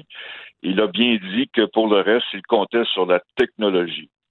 Et ça, là-dessus, je lui donne une excellente note parce que c'est comme ça qu'on va, euh, c'est comme ça qu'on va réussir à, à, réduire les émissions. La technologie, l'innovation, l'adaptabilité, c'est l'histoire de l'humanité, c'est l'histoire du monde. Alors oui, ça va arriver. Est-ce que le Québec entend jouer un rôle pour devenir euh, un leader en technologie verte pour exporter ça à travers le monde? Moi, c'est la question qui me préoccupe, c'est la question qui devrait préoccuper les gens ce matin et euh, je n'ai rien vu là-dedans hier. Effectivement, il y a, moi, les gens qui disent, bon, c'est la fin du monde, etc., c'est l'apocalypse, la situation est extrêmement urgente. Euh, je dis toujours, on, a toujours réglé des problèmes, l'humanité, avec la technologie. Là, bon, on, on, voit, là, on a des autos électriques qui sont de moins en moins dispendieuses, qui vont être de plus en plus populaires, avec de plus en plus d'autonomie. Euh, là, il y, a, ces deux, il y a deux façons de voir les choses. Hein. J'ai déjà discuté avec des militants écolos qui nous disent, la technologie, c'est c'est un leurre, c'est un mythe. Ce qu'il faut, c'est changer nos habitudes, mais de façon révolutionnaire, totale. Moi, j'ai toujours cru justement à la technologie. Est-ce que vous êtes, euh, ce que vous dites, c'est que euh, quoi Est-ce que vous êtes déçu qu'on qu'on n'investit pas suffisamment dans les technologies vertes?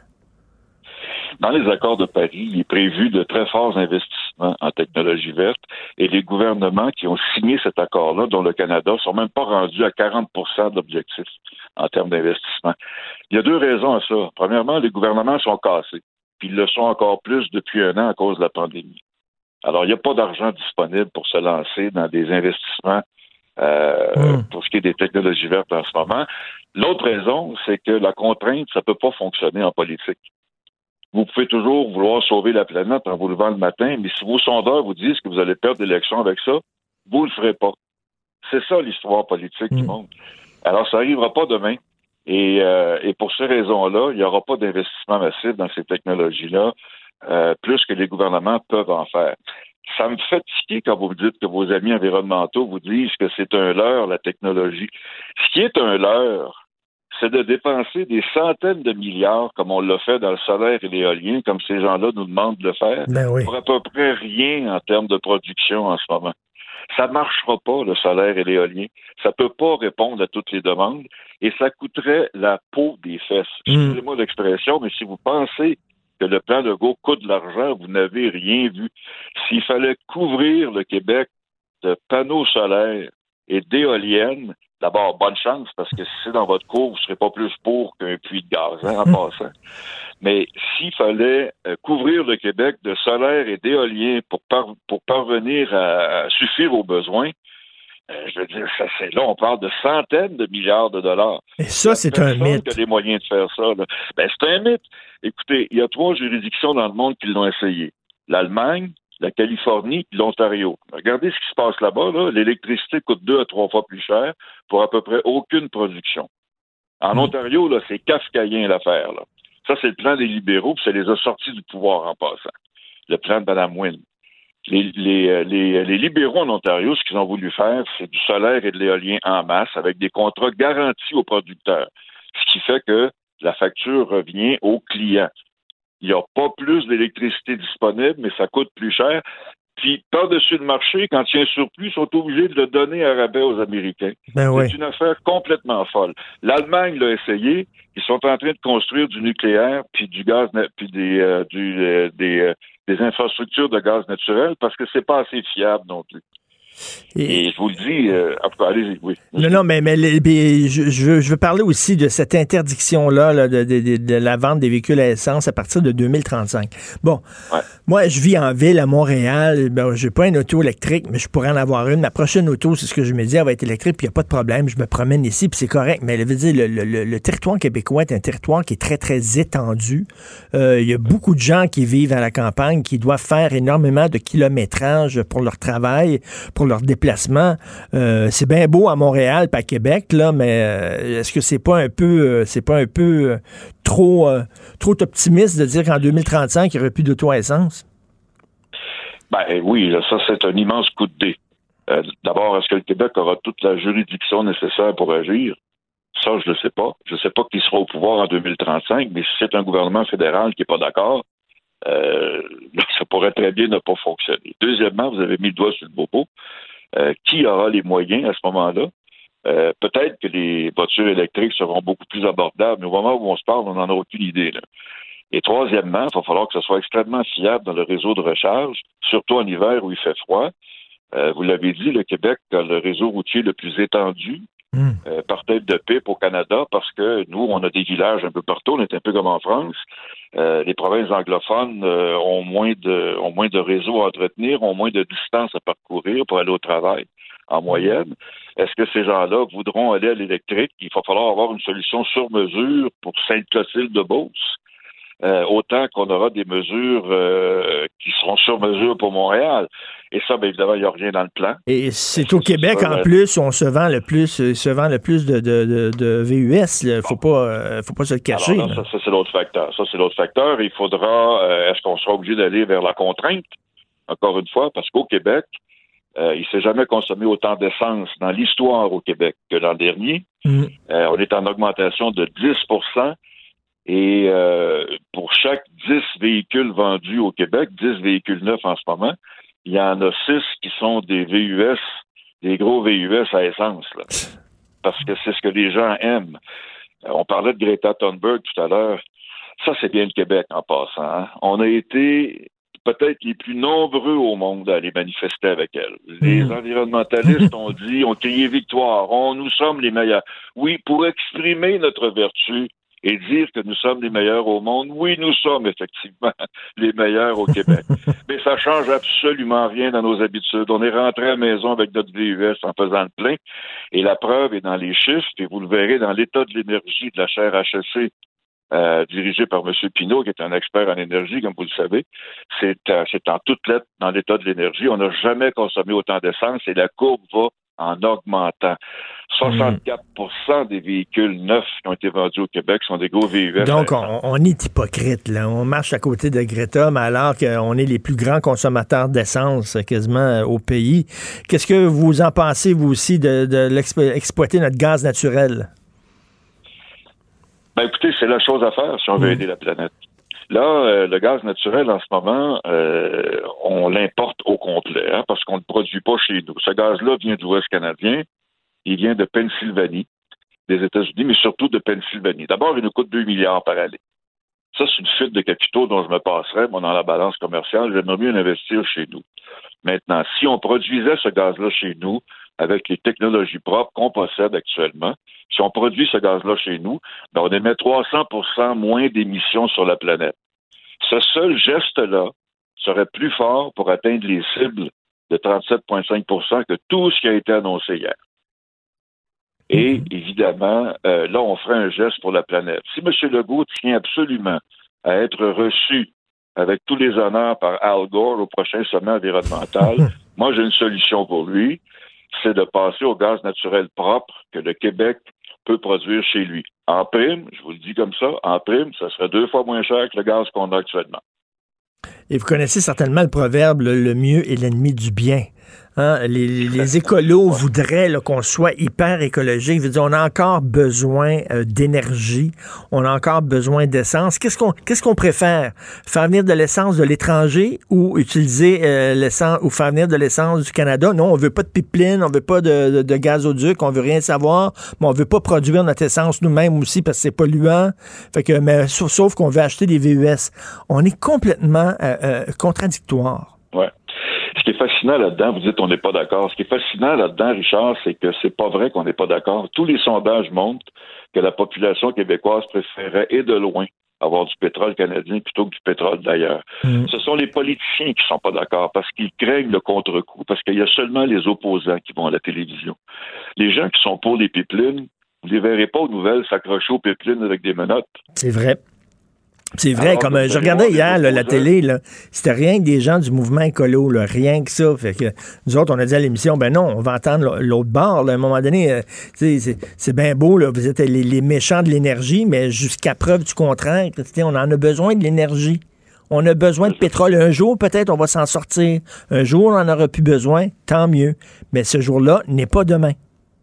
Je vais vous raconter une petite histoire. Ah oui, oui, Euh, certainement. ça, fait, ça fait des années, ça fait des années que je sillonne le Québec pour euh, pour rencontrer des maires et des représentants de MRC pour leur présenter une option qui serait bénéfique pour la région, c'est-à-dire du gaz naturel à peu près moitié prix que celui qu'on a et euh, qui ferait en sorte que le Québec serait un champion mondial dans la lutte pour la réduction des, des, des gaz à effet de serre. Ça a été très difficile parce que, évidemment, les maires ils voient les opposants à toutes les rencontres du conseil municipal, puis ils voient pas les gens qui les appuient. puis C'est difficile pour eux. Puis je vais vous dire une chose, je les comprends. Mais là, il y a eu la pandémie depuis le mois de mars. Là, il n'y en a plus de revenus. Là, il y a des maires qui n'arrivent plus. Ben, ma- là, mon téléphone sonne, soudainement. Parce qu'on est motivé par euh, les gains, les bénéfices économiques qu'on pourrait faire. Alors, comment ça se fait qu'on est très, très vertueux, puis du jour au lendemain, on ne l'est plus parce qu'on n'a plus de sous Ben oui. Ben voilà. Alors, c'est ça l'histoire. Lucien Bouchard m'a déjà dit, lorsque j'étais premier ministre et que je prononçais des discours, je voyais qu'il y avait peut-être 400 personnes qui manifestaient devant moi, des gens des syndicats, des organismes, des lobbies, tout ça. Puis dis-moi, je parlais en pensant aux milliers aux millions de personnes qui n'avaient pas de temps de venir manifester, qui pensaient comme moi, mais qu'il fallait qu'ils travaillent. Et c'est à ces gens-là que je parlais. Le problème, c'est que justement, les gens qui nous dirigent, ils voient quelques lobbyistes professionnels, puis quelques militants, puis ils plient des genoux. Ça, c'est intéressant. Puis, euh, je, euh, euh, crédit à Lucien Bouchard pour avoir dit ça. Puis, honnêtement, je, je vous le dis, c'est la chose la plus difficile pour la classe politique à réaliser. Puis, l'un des grands challenges que j'avais lorsque je travaillais en communication au gouvernement, c'était de convaincre nos ministres, de convaincre euh, ces gens-là que les questions qui arrivaient dans les corridors, puis ce qu'ils voyaient à la télévision ne représentaient pas la réalité. Mm. Ça, c'est extrêmement difficile à réaliser quand vous êtes dans la bulle parlementaire, puis ça n'a pas changé, puis ça ne changera pas. Mais il faut avoir le courage. Il faut être capable ouais. d'aller sur le terrain, puis de rencontrer les gens, puis de voir ce que c'est. Je pense à un sondage aussi récent, je pense que c'est l'IADM qui a publié ce sondage-là il y a un an ou deux, où on voyait que les gens sont pas prêts à dépenser plus que 5 ou 10 dollars par semaine si, euh, si c'est pour euh, améliorer l'environnement. Il faut en tenir compte aussi. Ben Il faut oui. en tenir compte aussi, pas juste regarder la télévision. là. Ben oui, tout à fait. Puis euh, là, là, on dit, ah, mais là, on est déçus, puis tout ça, mais c'est quand même un pas dans la bonne direction, quand même. Le, le- le- je, je comprends que ça fait pas plaisir aux écolos qui veulent un, un budget vert foncé. C'est un budget vert pâle, mais quand même, c'est un pas dans la bonne direction. Je reviens là-dessus. Parfois, le bien, le mieux est l'ennemi du bien. Oui. Alors, merci. Mais quand vous pensez que la fin du monde est dans deux ou trois ans, vous serez jamais content des mesures qu'on va proposer. Tout à fait. Très content d'avoir entendu, d'avoir fait entendre votre point de vue, Monsieur Éric Tétrault, président de l'Association de l'énergie du Québec. Bonne journée. Bonne journée à vous. Pendant que votre attention est centrée sur cette voix qui vous parle ici, ou encore là, tout près ici, très loin là-bas, Ou même très, très loin. Celle de Desjardins Entreprises est centrée sur plus de 400 000 entreprises partout autour de vous. Depuis plus de 120 ans, nos équipes dédiées accompagnent les entrepreneurs d'ici à chaque étape pour qu'ils puissent rester centrés sur ce qui compte, la croissance de leur entreprise. Martino. Même avec un masque, c'est impossible de le filtrer. Vous écoutez Martino. Cube Radio. Le, le commentaire de Emmanuel Latraverse. Des analyses politiques pas comme les autres. Emmanuel, on va parler du plan vert en débutant. Est-ce que tu vois le verre à moitié plein ou à moitié vide? Je pense qu'il est à moitié plein. Objectivement, là, euh, tu sais, on a les gouvernements passés nous ont beaucoup habitués là, à des plans mirobolants. Écoute, je faisais le calcul hier soir, là, en revenant du bureau. Depuis que je suis en politique, on a eu, depuis que je couvre la politique, il y a eu le plan chrétien, le plan Martin, les au moins trois plans Harper, le plan Trudeau qui n'a pas été à la hauteur, le plan Charest, le plan Couillard. Puis pendant ce temps-là, il n'y a eu aucune progression significative et à la hauteur des promesses de nos émissions de gaz à effet de serre. Fait que moi, quand le monde me dit que le plan Legault il est pas assez ambitieux, ben, au moins il y y a la vertu d'être honnête. C'est-à-dire qu'avec 6,7 milliards, on va réussir à réduire les émissions de 43% de ce qu'il faut faire avec l'électrification des transports, puis on utilisera d'autres technologies au fur et à mesure. Tu sais? il, il faut tenir compte aussi de, de ce que le, le peuple est prêt à faire, de ce que les électeurs Ben, sont prêts à faire. là. On peut pas leur enfoncer un plan vert dans la gorge s'ils en veulent pas. Ben, Monsieur euh, Macron a essayé de faire ça, puis il s'est retrouvé avec la crise des gilets jaunes pendant un an en Europe. Je pense que M. Legault essaie de tirer des leçons euh, de ça. Euh, moi, ça me fascine toujours comment on, on a une propension comme société à aller marcher pour le climat. Hein. Greta est en ville, tout le monde on marche, on veut, on fait des promesses, c'est important le climat, puis on rentre à la maison, puis on commande des boîtes euh, de, de pré-coupé good food parce que c'est moins compliqué pour faire le souper. On met l'air climatisé euh, dans nos maisons à partir du mois de mai au lieu d'ouvrir les fenêtres. On habite en ville, on a quand même deux autos. Puis là, il faudrait surtout pas que le gouvernement impose des frais pour les gens qui conduisent des SUV, des F-150 quand ils n'en ont pas de besoin. Alors, il y a une contradiction inhérente là, à laquelle je pense M. Legault et d'autres gouvernements sont confrontés. Donc oui, on peut reprocher à M. Legault de pas euh, de pas s'attaquer à ce problème-là, qui est celui de euh, changer nos habitudes de consommation. Là puis nos habitudes de vie. Puis objectivement, je suis de ceux qui croient que tant qu'on ne forcera pas ce changement-là euh, et qu'on va seulement s'imaginer que la technologie peut régler le problème sans que ça fasse mal, on se met la tête dans le Mais, sable. mais comme je disais tantôt, là, je parlais à un représentant là, de l'industrie euh, pétrolière et gazière. Puis je disais, bon, c'est bien beau, une auto électrique. Moi, mon auto est à essence, mais la prochaine, là, je me dis, bon, elle va être électrique. Mais tu sais, je vis à Montréal, je me promène quelques kilomètres, puis tu sais, il n'y a pas de problème. Mais vis en campagne, toi, là, tu sais, on occupe le territoire au Québec, là. Il y a des gens qui ont besoin de beaucoup d'autonomie, là, puis qui ont besoin d'avoir un pick-up. Euh, c'est pas rien que pour un style puis un look, là, ils en ont besoin. Donc, ces Oui, gens-là... je les- pense que c'est là qu'il faut réussir à faire la, la différence. La personne qui a besoin d'un pick-up en ce moment, elle a besoin d'un pick-up. Mais moi, j'ai pas besoin d'un pick-up. Si j'habite en banlieue à Laval puis que j'aime ça aller à mon chalet, j'ai pas besoin d'un pick-up. Il y a plein de monde qui ont. Tu sais, si tout le monde qui avait besoin d'un pick-up, je veux dire, tu as vu la quantité de pick-up qui se vend, la quantité de Non, c'est énorme. C'est énorme. C'est hallucinant. Alors, la majorité des gens qui achètent ces véhicules-là n'en ont objectivement pas fondamentalement besoin.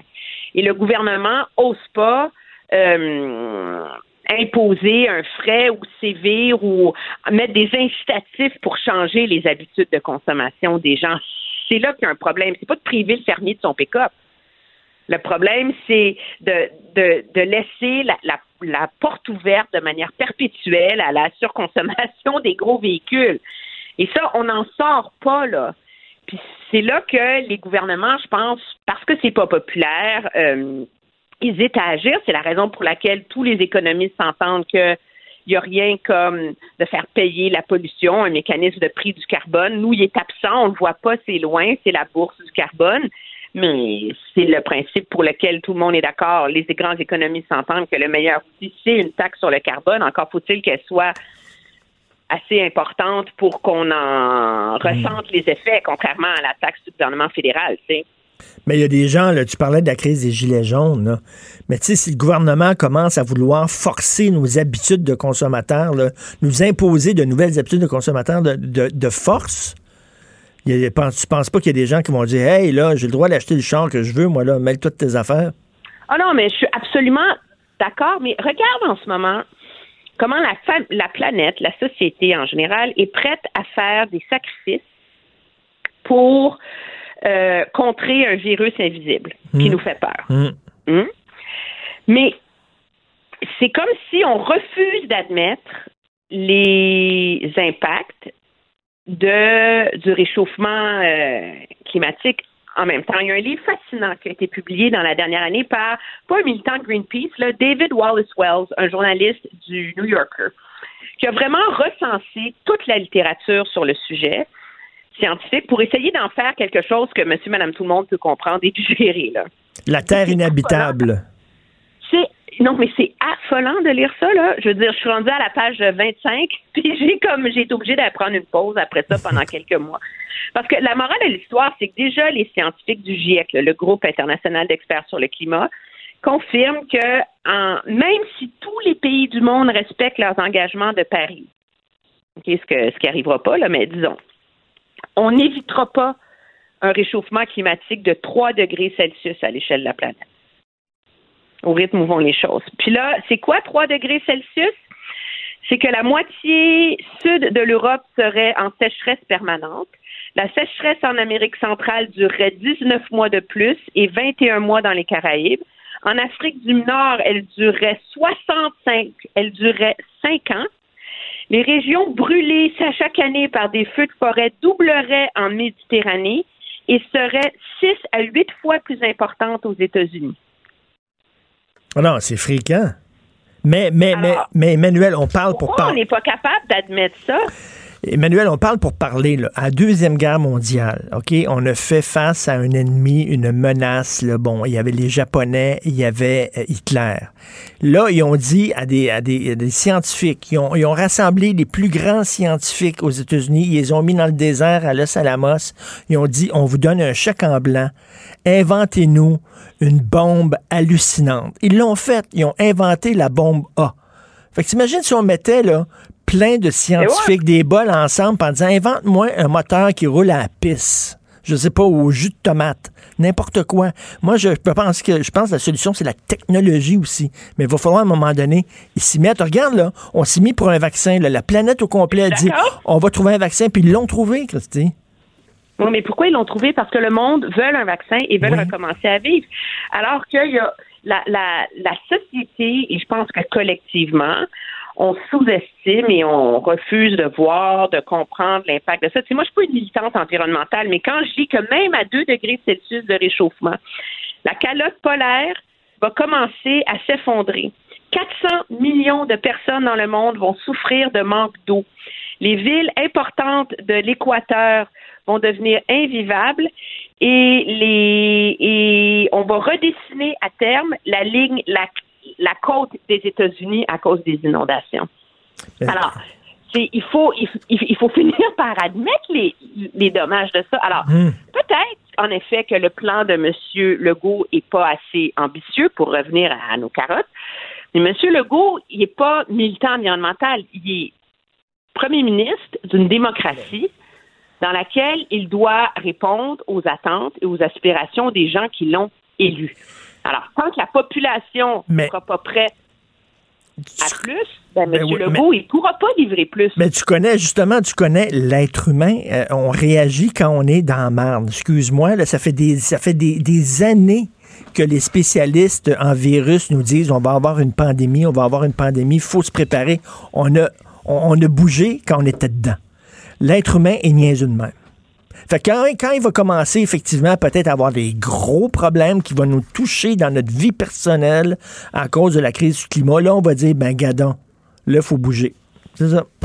On est fait de même. Donc, l'effet de ce dommage-là, il va durer plus longtemps.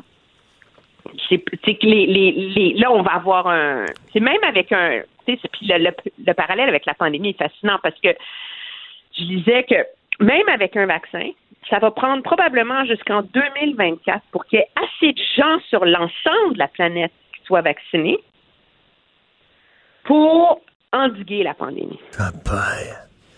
Attends une minute, là, tu me déprimes un matin. Ben oui, mais voyons donc. 2024. Ouais, ouais. Ben, c'est pas compliqué. Je veux dire, en ce moment, ça, ça m'amène à mon deuxième sujet, tout naturellement. en ce moment, la moitié des vaccins disponibles en production sont monopolisés par une poignée, une poignée de pays dans le monde. Donc, qu'est-ce que ça veut dire? Ça veut dire que la majorité de la population n'aura pas accès au vaccin et ça peut réconforter nos, auditeurs pour tous les doutes qu'il y a à l'égard euh, de la stratégie du gouvernement Trudeau dans l'achat de vaccins, le Canada est le pays dans le monde qui a le plus de commandes de vaccins de confirmés par personne. OK. Alors, quand on prend toutes les commandes, là, les, les précommandes que le gouvernement a fait pour la multitude de vaccins en, en production et en état de recherche, il y a neuf doses et demie de disponibles par personne. Aïe, aïe, OK. Le deuxième pays, c'est l'Australie, puis ils sont à cinq et demi, les États-Unis aussi. Alors, les pays plus pauvres, là, oublie ça, là. Ah non, mais écoute, Le euh, l'Amérique latine, l'Indonésie, le Costa Rica, l'Égypte, le Mexique, le Bangladesh, oublie ça. Puis tous les autres pays du monde, ils rentrent dans un grand consortium qu'eux, ben, ils auront ça quand on, quand on pourra, là. C'est chacun pour soi, là. Il n'y a, pas- y a pas de planification mondiale, là. C'est chacun pour soi. Ben, il y, y en a une ten- ten- tentative de, de planification euh, mondiale qui est menée par l'OMS. C'est un gros consortium là, qui s'appelle le COVAX, qui tente de coordonner la production et la distribution de vaccins dans le monde pour essayer justement de s'assurer que les pays riches ne mettent pas le grappin sur toutes les doses de vaccins puis qu'on laisse les pays plus pauvres euh, dans notre euh, sillage. Mais ob- objectivement, même avec 2 milliards de dollars qu'ils espèrent amasser d'ici décembre, ça permettrait seulement d'immuniser 3% de la population la plus pauvre de la planète. Alors que nous, d'ici un an, la population canadienne va être immunisée. Et ce qui est fascinant, c'est que là, tu vas me dire, oui, mais nous, ce qui compte, c'est nous. Hein? Moi aussi, c'est- c'est notre logique naturelle. Il y a des chercheurs aux États-Unis puis dans plein d'universités qui ont fait l'exercice. tu sais.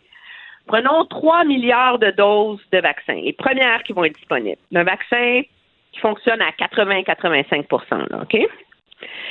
Si tu as un modèle pas coopératif, qui est le modèle actuel, où c'est le chacun pour soi, tu donnes 2 milliards de doses aux pays riches, puis 1 milliard de doses au reste du monde. Avec ça, il va y avoir 28% plus de décès que si on distribuait le vaccin au prorata de la population. Donc, c'est dans notre intérêt de se montrer généreux envers le reste du monde. Parce qu'à un Ben, moment donné, c'est- À court terme, on s'entend que les décès, ils seraient principalement dans des pays plus pauvres qui sont loin de nous, donc ça nous dérangerait pas. mais on pourra pas rouvrir les... Non, mais tu pour être honnête, là, ben oui. on pourra pas rouvrir les frontières, on pourra pas recommencer à voyager, on pourra pas redémarrer entièrement l'économie mondiale tant que toute la planète sera pas sur un pied au moins minimalement comparable. Tout à fait. Écoute, Emmanuel, je pense qu'après t'avoir entendu ce matin. Non, non, écoute-moi, il faut, il faut que tu m'envoies, il faut que tu me fasses parvenir ton livre Comment devenir zen, parce que je pense que j'en ai besoin. je, vais, je vais me mettre à lire du Sénèque. C'est difficile de s'en foutre. Oui, oui, c'est ça. Mark Manson, c'est très, très bon. OK, puis je vais commencer à relire Sénèque. Tiens, merci. Et Manuel Latraverse, bonne journée. Pendant que votre attention est centrée sur vos urgences du matin, vos réunions d'affaires du midi, votre retour à la maison ou votre emploi du soir, celle de Desjardins Entreprises est centrée sur plus de 400 000 entreprises à toute heure du jour. Grâce à notre connaissance des secteurs d'activité et à notre accompagnement spécialisé, nous aidons les entrepreneurs à relever chaque défi pour qu'ils puissent rester centrés sur ce qui compte, le développement de leur entreprise. Martineau, il n'y a pas le temps pour la controverse. Il a jamais coulé l'eau sous les ponts. C'est lui qui la verse. Vous écoutez Martineau. Cube, Cube Radio. Le, le commentaire de Mathieu Boccoté, dépensé pas comme les autres. Mathieu, je n'avais pas vu Stephen Guilbeault, le ministre du patrimoine, là, tout le monde en parle, mais euh, la, la citation que tu sors dans ta chronique d'aujourd'hui est assez ahurissante. Notre euh, liberté d'expression s'arrête là où la blessure de quelqu'un d'autre commence. Donc, il va falloir, lorsqu'on écrit, lorsqu'on dessine, lorsqu'on fait un film, tenir compte de la susceptibilité de tous et chacun. Ah, moi, ça va renverser. Alors, c'est une, c'est une séquence assez intéressante où Steven Guilbeault euh, nous explique d'abord qu'il a reçu une formation, euh, vous savez, les, ateliers en formation sur la diversité, là, ce qui, qui, est un véritable, à mon avis, un racket de la culpabilisation du majoritaire pénitent. Ben oui. Donc, les ateliers de formation de diversité, on lui explique, il prend la peine de vous dire une formatrice haïtienne, parce qu'apparemment, lui, il veut noter l'origine des gens chaque fois qu'il parle à quelqu'un, euh, qu'il faut d'abord s'ouvrir à l'autre dans sa, sa blessure, écouter son témoignage sa sensibilité, très bien, c'est une marque de civilité, et il en conclut, il en conclut que effectivement le droit, mon droit s'arrête là où la blessure de l'autre commence. Et là, j'ai envie de dire, bon, parce que, parce que là, pour l'instant, il refuse de répondre à ça. Je pense que je l'ai interpellé à plusieurs reprises sur Twitter. Je vais consacrer une chronique aujourd'hui. Il y a d'autres choses à faire que me répondre dans vie, mais je pense que c'est assez important ce qu'il a dit. Alors, il va falloir poser quelques questions. D'abord et avant tout, est-ce que ça veut dire que si un intégriste religieux ou simplement un croyant quelconque, comme il y en a tant, se sent blessé par tel propos, telle caricature, telle blague, tel, euh, tel commentaire, telle critique, eh bien, il est en droit de dire votre liberté d'expression et on s'arrête ici parce que ça blesse mon sentiment. Euh, est-ce que ça veut dire aussi euh, que certaines communautés euh, sont en droit justement de transformer leur définition du blasphème en interdit pour les autres? Mmh. À moins, et là ce serait intéressant, que cette, ce droit de, de ne pas être blessé soit accordé à certaines communautés et pas à d'autres. C'est-à-dire certaines communautés ont le droit de ne pas être blessées en institutionnalisant leur tabou, puis d'autres doivent se taire. Si oui, j'aimerais connaître le critère qui permet de distinguer entre les communautés qui ont le droit de faire taire et celles qui ne l'ont pas. Et moi, en tant que Québécois francophone, puisque je suis fondamentalement blessé, pour utiliser le vocabulaire à la mode, des discours dégradants sur le racisme systémique des Québécois, que je suis blessé par tous ceux qui nous disent qu'on vit en territoire non cédé, que je suis insulté par tous ceux qui nous disent qu'on est trop chez nous, puis-je demander à Stephen Guilbeault de se taire? Puis-je demander à, Justin Trudeau de se taire? Puis-je demander à, on pourrait faire la longue liste des gens, euh, doivent-ils se taire? Ou est-ce qu'on ne devrait pas, plutôt, apprendre à se muscler, appelons ça l'endurance mentale, hein, la dureté du mental, comme disait Bob dans les Boys. Et est-ce qu'on ne pourrait pas demander simplement que chacun soit capable de se faire une petite carapace, de, de se durcir la couenne, puis d'endurer des choses qui dérangent mais. Mais Mathieu, toi, là, il va y avoir une bureaucratie où on va distribuer des permis de s'offusquer. Tu comprends? Alors, il y a certaines personnes qui vont avoir ce permis-là, mais tu devras répondre à une liste de questions. Et toi, Mathieu Bocoté, bon, tu vas répondre à une liste de questions. Et là, on va dire non, toi, on ne te donne pas le permis de t'offusquer parce que euh, tes, euh, tes opinions politiques ne sont pas valables.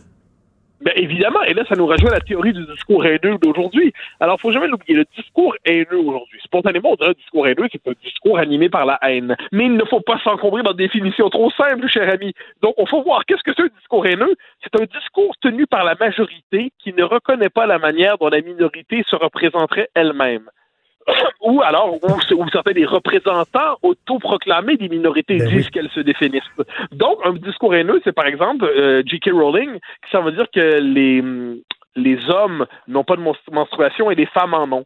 Discours haineux discours haineux. D'ailleurs, soit dit en passant, pour, le simple plaisir de le mentionner, parce que ça m'a fait rire, de ces derniers jours, pour me changer des idées tellement que, je me disais que le, monde devenait fou, j'ai euh, revu un film que j'avais pas vu depuis 20 ans, sinon 25 ans, peut-être même 30 ans, un flic à la maternelle. Et dans un flic à la maternelle, il y a un enfant qui dit les garçons, ils ont un pénis et les filles, elles ont un vagin. Là, les gens font ha ha ha ha. ha. Là, je me suis dit, pauvre enfant, il tient des propos transphobes sans le savoir. oh là là, ah, ce film, il faut le Bon, alors quoi qu'il en soit, une fois ce commentaire sans cœur dit, euh, on en a qui nous disent, soit dit en passant, qu'une telle affirmation, c'est blessant. Hein? On en a. Est-ce qu'il faut aussi faire taire ceux qui ont encore cette espèce de conception ancienne de la biologie, qui croient que la biologie n'est pas qu'une construction sociale? On voit que Stephen Guilbeault, il y a deux possibilités en fait. Soit il pense ce qu'il dit, ce qui serait pas surprenant parce que ça rejoint le discours de Justin Trudeau, qui disait que la liberté d'expression s'arrêtait là où la sensibilité des minorités et des différentes communautés, communautés s'exprimaient. Ou alors il sait pas ce qu'il dit, mais s'il sait pas ce qu'il dit, pourquoi sent-il le besoin de le dire, comme dirait Raymond Devos?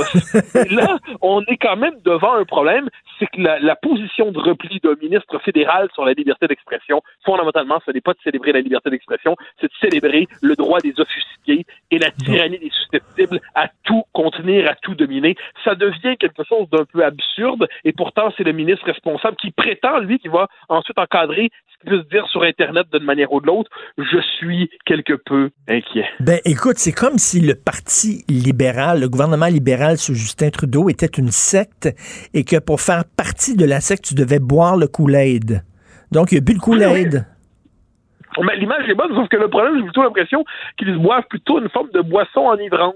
Et c'est une boisson enivrante qu'ils boivent tous ensemble, et là, ça leur donne accès à un monde parallèle. Hein, le monde parallèle qu'on pourrait dire des faits alternatifs. Le monde parallèle où on nous dit, par exemple, que le français est pas en danger au Québec. Le monde parallèle où on nous explique que la liberté d'expression consiste à se taire devant les dogmes des autres. Le monde parallèle où le- les Québécois francophones seraient coupables globalement de racisme systémique et de privilèges blancs. Autre phrase, soit dit en passant, de notre ami Stephen Guilbeault, euh, dans, à son passage à tout le monde, euh, en parle lorsqu'il dit qu'il serait bien étonnant que le Québec soit le seul endroit en Amérique du Nord où le racisme systémique ne sévit pas. Et là, on a envie de dire deux, trois choses. Premièrement, le Québec en Amérique du Nord est effectivement assez différent.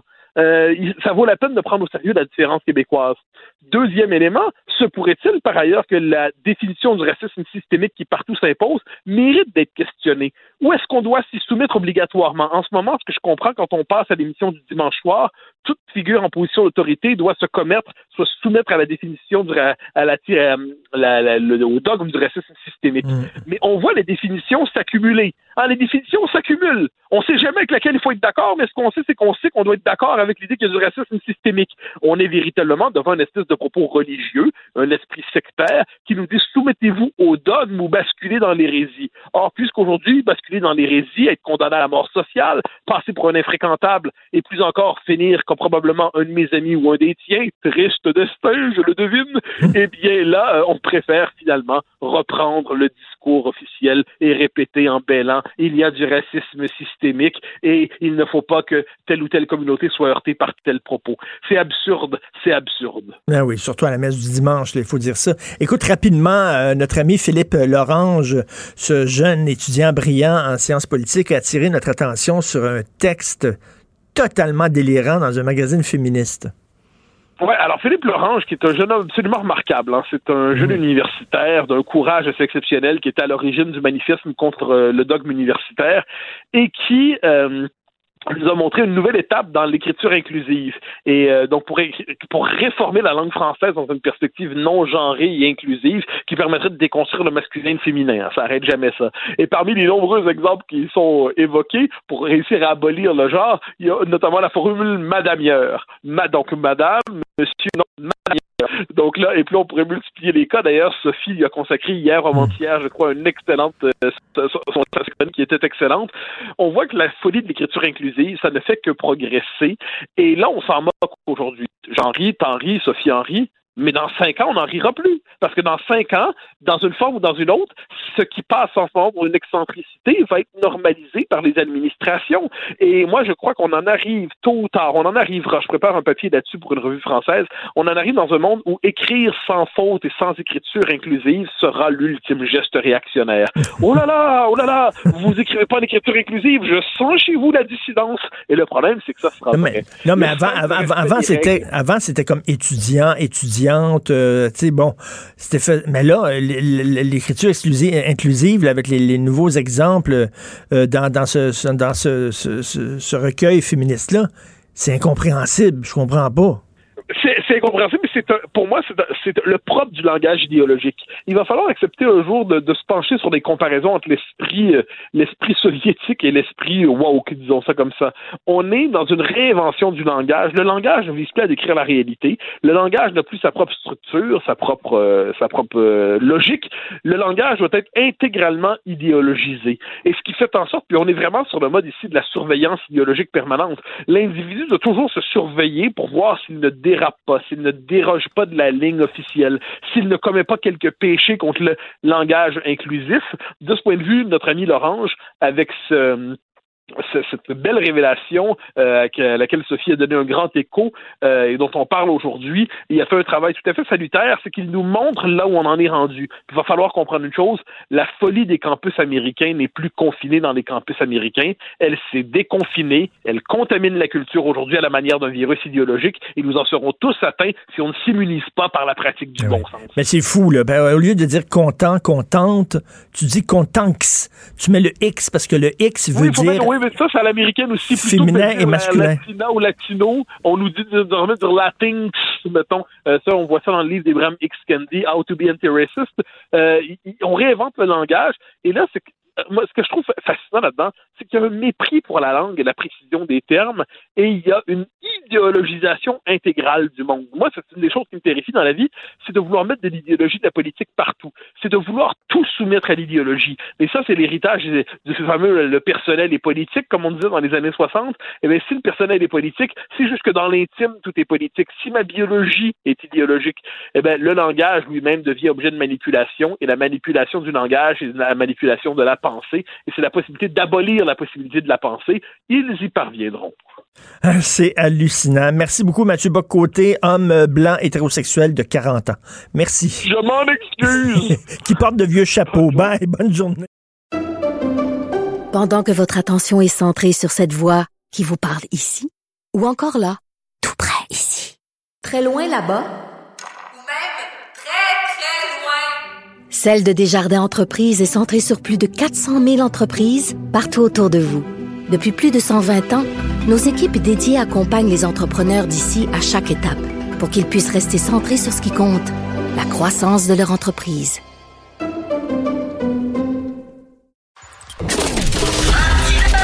Martino, souvent imité, mais jamais égalé. Vous écoutez Martino. Cube, Cube Radio. Alors, pour reprendre le jeu de mots du chaboté dans le Journal de Montréal, euh, c'est la première fois, je pense, que je vais citer le, le chaboté. En tout cas, les, les- les courageuses sont déboutées et dégoûtées. Nous allons en parler avec Maître François-David Bernier, avocat analyste judiciaire et animateur ici de l'émission Avocat à la barre. Salut François-David.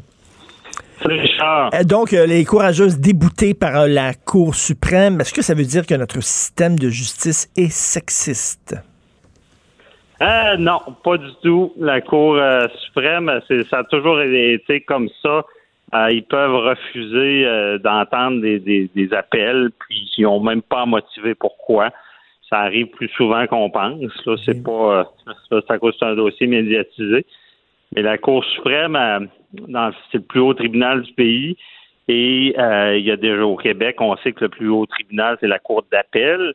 Et euh, la Cour suprême, dans le fond, entend les causes seulement quand, pour eux, il y a, un- il y a un problème. Donc, il y a, il y a comme un- une question juridique qui, qui est à régler pour le pays en entier. Il y a un flou juridique, euh, il y a un intérêt commun social. Là, ils acceptent d'entendre les causes, là, un peu pour, euh, si on veut vulgariser, leur remettre, la, remettre la- le droit à la traque. C'est ça leur, leur job. Et euh, là, dans ce cas-là, ben, tu sais, je comprends. Les, les- les actions collectives, c'est plus ça qu'on regarde, les- ce qu'on appelle les recours collectifs.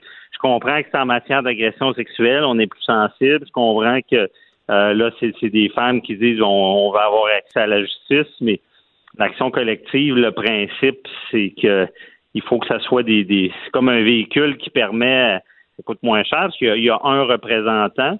Et, euh, tous ceux dans la même situation sont automatiquement dans le recours, mais il faut que c'est qu'il y ait une, une, fo- une sorte de similarité dans le recours. Ben, c'est ça. Il faut qu'il faut, il qu'ils aient tous euh, subi le même préjudice, en fait. Ou, euh, tu sais, c'est comme, comme je disais tan- tantôt, euh, il y a 300 personnes dans un avion. L'avion est 6 heures sur le tarmac. Ces gens-là décident d'intenter un recours collectif parce qu'ils ont tous subi la même affaire. C'est tous pareil. Ils ont tous été dans l'avion pendant 6 heures. Sauf que là, c'était des femmes qui ont pas, euh, pas, euh, qui, bon, qui alléguaient avoir été agressées, mais c'était pas les, les mêmes agressions, c'était pas dans le même lieu, c'était pas dans le même contexte. Écoute, euh, François David, moi, je ne suis pas avocat, je suis pas un expert en droit. Et j'aurais pu leur dire que ça tient pas la route, que c'est pas une action collective. Ils ont été très mal conseillés par leur avocat, là. Oui, oui et non. Puis tu as raison parce qu'au final, les gens, euh, au final, c'est la logique qui. Tu sais, le monde pense tout que le droit c'est compliqué puis qu'il y a plein de règles, mais au final, c'est toujours logique. Mais oui. Dans la logique, c'est pas. On comprend la situation, mais c'est pas le véhicule approprié. Mal conseillé, euh, c'est sûr que moi aussi j'aurais j'aurais dit non, c'est pas c'est pas la façon de faire. Mais euh, en droit, par exemple, euh, si des fois, là, la, comme on dit, la trail n'est pas tapée. Des fois, il y a des affaires qui se plaident. Euh, moi, en tout cas, comment de fois j'ai eu de l'air d'un fou parce que je voulais de toi, puis finalement, ça marchait parce que le- le- le- la logique était en arrière, puis même si personne ne l'avait jamais fait, ça tenait la route. OK, Mais il faut t'as l'essayer. raison, Donc, il faut l'essayer. C'est ça que tu dis. ben, pas tout le temps. Il faut que ça soit logique. Moi, euh, dans ma pratique, là, je je travaille avec plein d'autres avocats, puis ils me disaient tout le temps Ah, ça marche pas, les- le droit nous nous permet pas ça. Puis je dis non, la logique dit que ça devrait marcher, puis on trouvait tout le temps un argumentaire pour faire que ça marchait. Mais dans ce cas-là, c'est sûr que dans la logique, tu dis Ouais, c'est tellement différent la manière que ça arrive. Mais par exemple, il y avait quand même une pogne, parce que moi, je- il y a déjà eu une action collective, je donne un exemple c'est des maisons qui s'enfoncent euh, dans, dans le sol, puis il y en a qui s'enfoncent un petit peu, puis il y en a qui s'enfoncent plus. Fait que l'action collective fonctionne parce que tout le monde a la même, il y a la même faute qui est commise. C'est quelqu'un qui a vendu des terrains dans, dans Swamp, mais le dommage, il est, il est, il est plus grave pour certains. Il y en a que la maison, il fallait, ça coûtait beaucoup plus cher que les autres à réparer parce qu'elle s'enfonçait plus. C'est sûr que dans la logique, on aurait pu dire, ben, la faute, c'est quoi? Ils prétendent, c'est qu'il aurait été agressé, donc c'est ça qui ressemble à tout le monde. Puis c'est sûr que le dommage, ben, il y a des niveaux d'agression et tout ça. Tu sais, c'est- ça aurait peut-être pu tenir la route. La preuve, c'est que la Cour supérieure l'a quand même autorisé. Mais, mais, mais une chose, c'est si la porte n'est pas fermée, c'est-à-dire que chacune de ces faits-là peuvent, euh, sur une base individuelle, le poursuivre au civil. Oui, carrément. Là, c'est rien que le véhicule qui n'a pas fonctionné. Fait que, euh, ils peuvent prendre chacun des actions euh, contre lui, puis euh, le poursuivre euh, personnellement. C'est sûr que ça coûte beaucoup plus cher. Ça, c'est un peu le malheur. Moi, je dis souvent, l'accessibilité au droit est rough. là. Ça coûte cher, les avocats. Puis Ben oui. c'est pas c'est pas c'est pas tant c'est pas tant à cause des avocats que ça coûte cher, c'est ça qui est surprenant. C'est à cause du système. Je veux dire, euh, tu sais, avant, on choisissait un juge parce que c'était les juges, c'était des gens du public qu'on avait confiance, qu'on allait devant, eux pour qu'ils tranchent une cause. De nos jours, il y a tellement de procédures avant de se rendre, puis on veut tellement pas brimer les droits de personne que quand tu vas devant un juge, tu as beau avoir une petite cause, une grosse cause, faut que tu sois prêt à mort, puis ça, ça coûte cher. Et c'est- c'est- eux, c'est sûr que ça va les ralentir. Ben, ces c'est ça, là. mais c'est c'est pour ça des- des- des- que des gens souvent font une action collective parce que ça coûte moins cher. Ils peuvent, ils peuvent diviser les, les- les frais d'avocat. Tandis que là, C'est ben, comme un train, là, tu sais. T'embarques, tu sais, il y en a un qui chauffe en avant, puis le monde embarque en arrière, mais ils payent, ils n'ont pas à payer pour. Fait que, puis souvent, les avocats, c'est les cabinets qui se mettent riches avec des actions collectives parce que euh, ils prennent ça en pourcentage. Fait que le client, le, le représentant n'a pas à payer, mais quand ils vont chercher le montant, ils se prennent euh, des fois du 30% Fait que, tu sais, c'est- c'est avantageux pour tout le monde parce que on peut se rendre plus loin là, sans payer de frais. Puis là, on se, bon, on se souvient de l'affaire d'O.J. Simpson euh, qui a été euh, innocenté, et trou- trouvé non coupable au criminel, mais coupable au civil. Euh, là, il y a un procès au criminel de Gilbert Rozon. Il pourrait avoir des procès au civil. Et on le dit souvent, au civil, c'est plus facile à gagner parce que le, le poids de la preuve est- est- est- peut, peut être moins lourd. là. En plein ça, on appelle ça la prépondérance des preuves. Ça, c'est la fameuse balance que vous voyez partout du droit. La balance, ben plus tu mets d'affaires lourdes d'un bord, plus ça penche de ton bord. Donc, c'est une preuve qui, qui, qui est plus que l'autre. Là, tu peux réussir à gagner. C'est sûr que dans, ce- dans, dans le domaine criminel, c'est le fardeau de preuve hors de tout doute raisonnable Ben ouais. parce que ça vient de la présomption d'innocence, le droit- les droits et libertés. Donc, c'est très dur. Puis oui, O.J. Simpson, c'est un bon exemple. Il a quitté un, un criminel, il perd au civil, puis il est ruiné. Tu sais, dans le fond, criminel, tu veux faire payer par emprisonnant la personne pour qu'elle elle comprenne. Puis au civil, ben, tu veux le faire payer par sa poche. C'est ça, c'est ça. Donc, donc dans le cas d'O.J. Simpson, mettons, on dit il n'y a pas suffisamment de preuves pour l'envoyer en prison, mais il y a suffisamment de preuves pour le faire payer, par contre. C'est ça. Donc, il y avait la, la preuve, il y avait plus de preuves du bord de, de- de- de la, de la victime, la, la, personne qui est survivante de l'autre qui avait été, ben, de la femme qui avait été tuée. tuée. Puis c'est ça. Donc, plus de preuves. Là, là, on a fait la preuve qu'il l'avait tué, pas au criminel, mais euh, au, euh, au civil. Fait que ça a marché. Puis rappelez-vous au criminel le fameux gant de cuir. Ben le, le oui. gant de cuir ne lui faisait pas. Attends une minute, ça, là. dans. Une erreur de débutant. Christopher Darden, c'était lui qui faisait partie de l'équipe de la Couronne, des procureurs de la Couronne, qui a eu l'idée totalement stupide et débile de faire essayer le gant à O.J. Simpson. Ben là, bien sûr, O.J. Simpson, il a fait comme ah, ah, j'arrive pas à rentrer dans le gant, puis ça, puis. Il venait de gagner son procès. Ben oui, puis du cuir en passant, mettez ça dans l'eau, là, ça rapetisse. Ben oui, non, non. Et ça, c'est une erreur d'imbécile. Christopher Darden, on se souviendra de lui. Après ça, lui, il a Ah. plus de carrière en droit, puis il a commencé à écrire des romans policiers, puis ça n'a pas plus marché. Mais en tout cas, Ah, OK. Non, non, vraiment. pas le détail. non, non, vraiment, là, ce gars-là. là. Ben, merci beaucoup, Maître François-David Bernier. Donc, la, la porte n'est pas fermée. Elles peuvent, chacune de leur côté, poursuivre euh, au civil, mais c'est sûr que ça coûte, ça coûte cher. Donc, merci. ça. Merci, Salut. euh, François-David Bernier. Merci. If the gloves don't fit, you must quit. C'était ça le slogan. If the gloves don't fit, you must quit. Ça, c'était son avocat à Oui, c'est ça qui est mort depuis. euh, oui, c'était- euh, C'était l'avocat de Michael Jackson aussi, je pense. Ce, ce gars-là aussi. il Était, euh, If the condom don't fit, you must quit. ça marche jamais. Ouais. J'ai-tu le droit de faire ça? Oh, ben, Euh, ouais, À 10h30, on parle à Jonathan Julien, le ministre des Ressources naturelles. Oui. Puis euh, là, on veut se lancer dans le minerai rare. Là, on l'a appelé au- autrement. Euh, les métaux rares. Euh, puis on va lui parler à 10h30 là, parce que là, je pense qu'il y a un plan vert qui s'en vient. Puis en m'en venant, tu sais que j'ai une, une vieille euh, une vieille voiture électrique, moi, là, Oui. là, 5 ans. Euh, puis là, avec l'hiver, là, elle a à peu près 22 km d'autonomie, là, tu sais. Faut, faut, faut que je le pogne dans le vent, puis dans la côte. Puis, euh, puis je l'aime. C'est une voiture, C'est là. c'est des AA? Nissan Leaf. C'est des? AA, oui. Mais tu sais, une voiture à essence, là, il y a un morceau qui fait plus, tu le changes. Une voiture électrique, il y a un morceau qui fait plus, faut que tu changes de voiture. Puis c'est là où ça marche plus.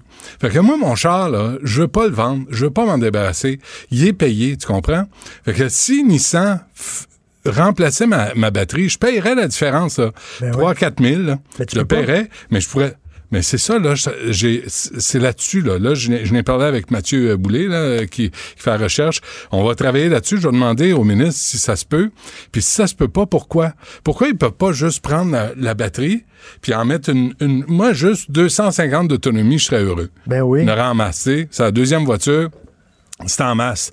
Mais là, je suis pogné avec cette voiture-là. Il y a plein de Nissan Leaf sur le marché qui coûtent rien. Ça coûte pas cher. Là. Puis si on pouvait recycler les vieilles batteries, puis en mettre des nouvelles, même des nouvelles recyclées, ben, il me semble qu'on vient d'épargner à l'environnement, à la fabrication de voitures, puis on vient d'allonger la vie écologique d'une voiture qui est déjà Ben fabriquée. oui. Toi-même, ton corps, je pense, tu as une autonomie de deux heures. À peu Deux près, heures hein? à peu près, ouais. Ton corps. Je cherche la batterie. pour- petit dodo. Et plus, plus ça va, plus ça va, plus la, la durée de la batterie est courte. C'est fou. Mais ça a l'air que c'est la nature même. Tu te rends-tu jusqu'à la fin de ton émission Non, ou t'as besoin de faire un Il a- petit Non, dodo? des fois, je m'endors, faut qu'il me réveille. J'ai du Trisac, j'ai du Trisac, l'émission n'est pas finie, là. Hein, quoi? T'as un petit peu de bave sur le bord de la bouche. À 11 heures, j'ai les, j'ai, euh, représentants de la jeunesse de la CAQ, du Parti libéral puis de- du PQ sur le fait français à Montréal. OK. T'en penses quoi? Les 18-34 ans à 60% sans contre?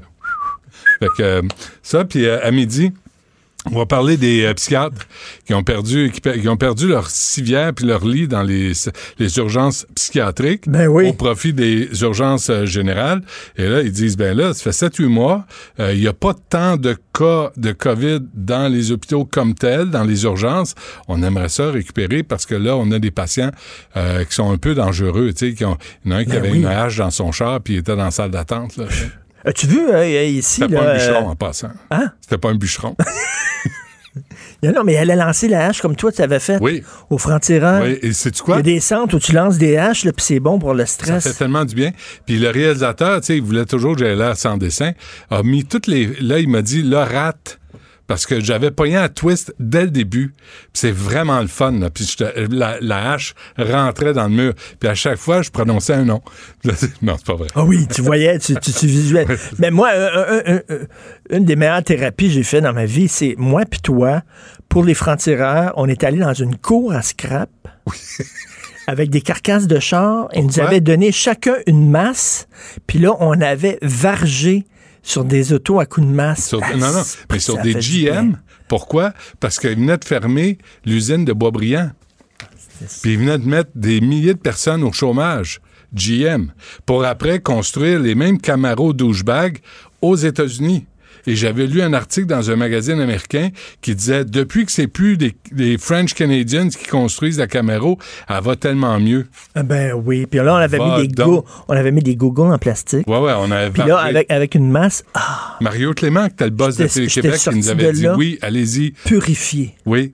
Mais de, de- c'était très symbolique aussi. C'était pas, c'était pas juste pour euh, niaiser, là. C'est GM avait fait Non, mais- perdre des jobs aux Québécois. Mais ils devraient faire ça, les carcasses de char, de temps en temps, de, de- de permettre aux gens de louer, dans le tas. de louer pendant une heure Ah oui.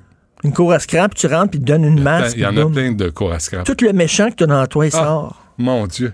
Faudrait que tu restes là 12 heures. Ce serait notre seule- à notre âge, c'est notre, fa- notre seule façon de faire sortir le méchant. Bon, on t'écoute. Merci beaucoup. Alors, on t'écoute, bien sûr, tout ça C'est gratuitement. gentil. euh, gratis. C'est rare qu'on a une activité qu'on aime et que c'est gratuit. À part la marche, là. Qui va donner à Benoît? Donner à Non, je Benoît. prends rien, moi. Tu le sais que je prends rien. J'accepte rien. Aucune faveur, aucun repas gratuit, rien pantoute. De l'amour. Que de l'amour et de l'affection. Mais à, mais à deux, à, à deux mètres de, de distance. Merci à Hugo Veilleux à la recherche, Maude Boutet. Veilleux don't fit, you must quit. If it doesn't fit, you must quit. Oh yeah! Il est vite, Achille. C'est Ah. lui, ça. Ah oui? Et euh, tu sais qu'un un, un des avocats de O.J. Simpson, c'était Kardashian. Oui. C'est le bonhomme, Ah oui, il nous a laissé un héritage extraordinaire. Achille Moinet à la, à la réalisation, à la console. Merci beaucoup. On se reparle demain 8 h. Bonne journée. Cube Radio.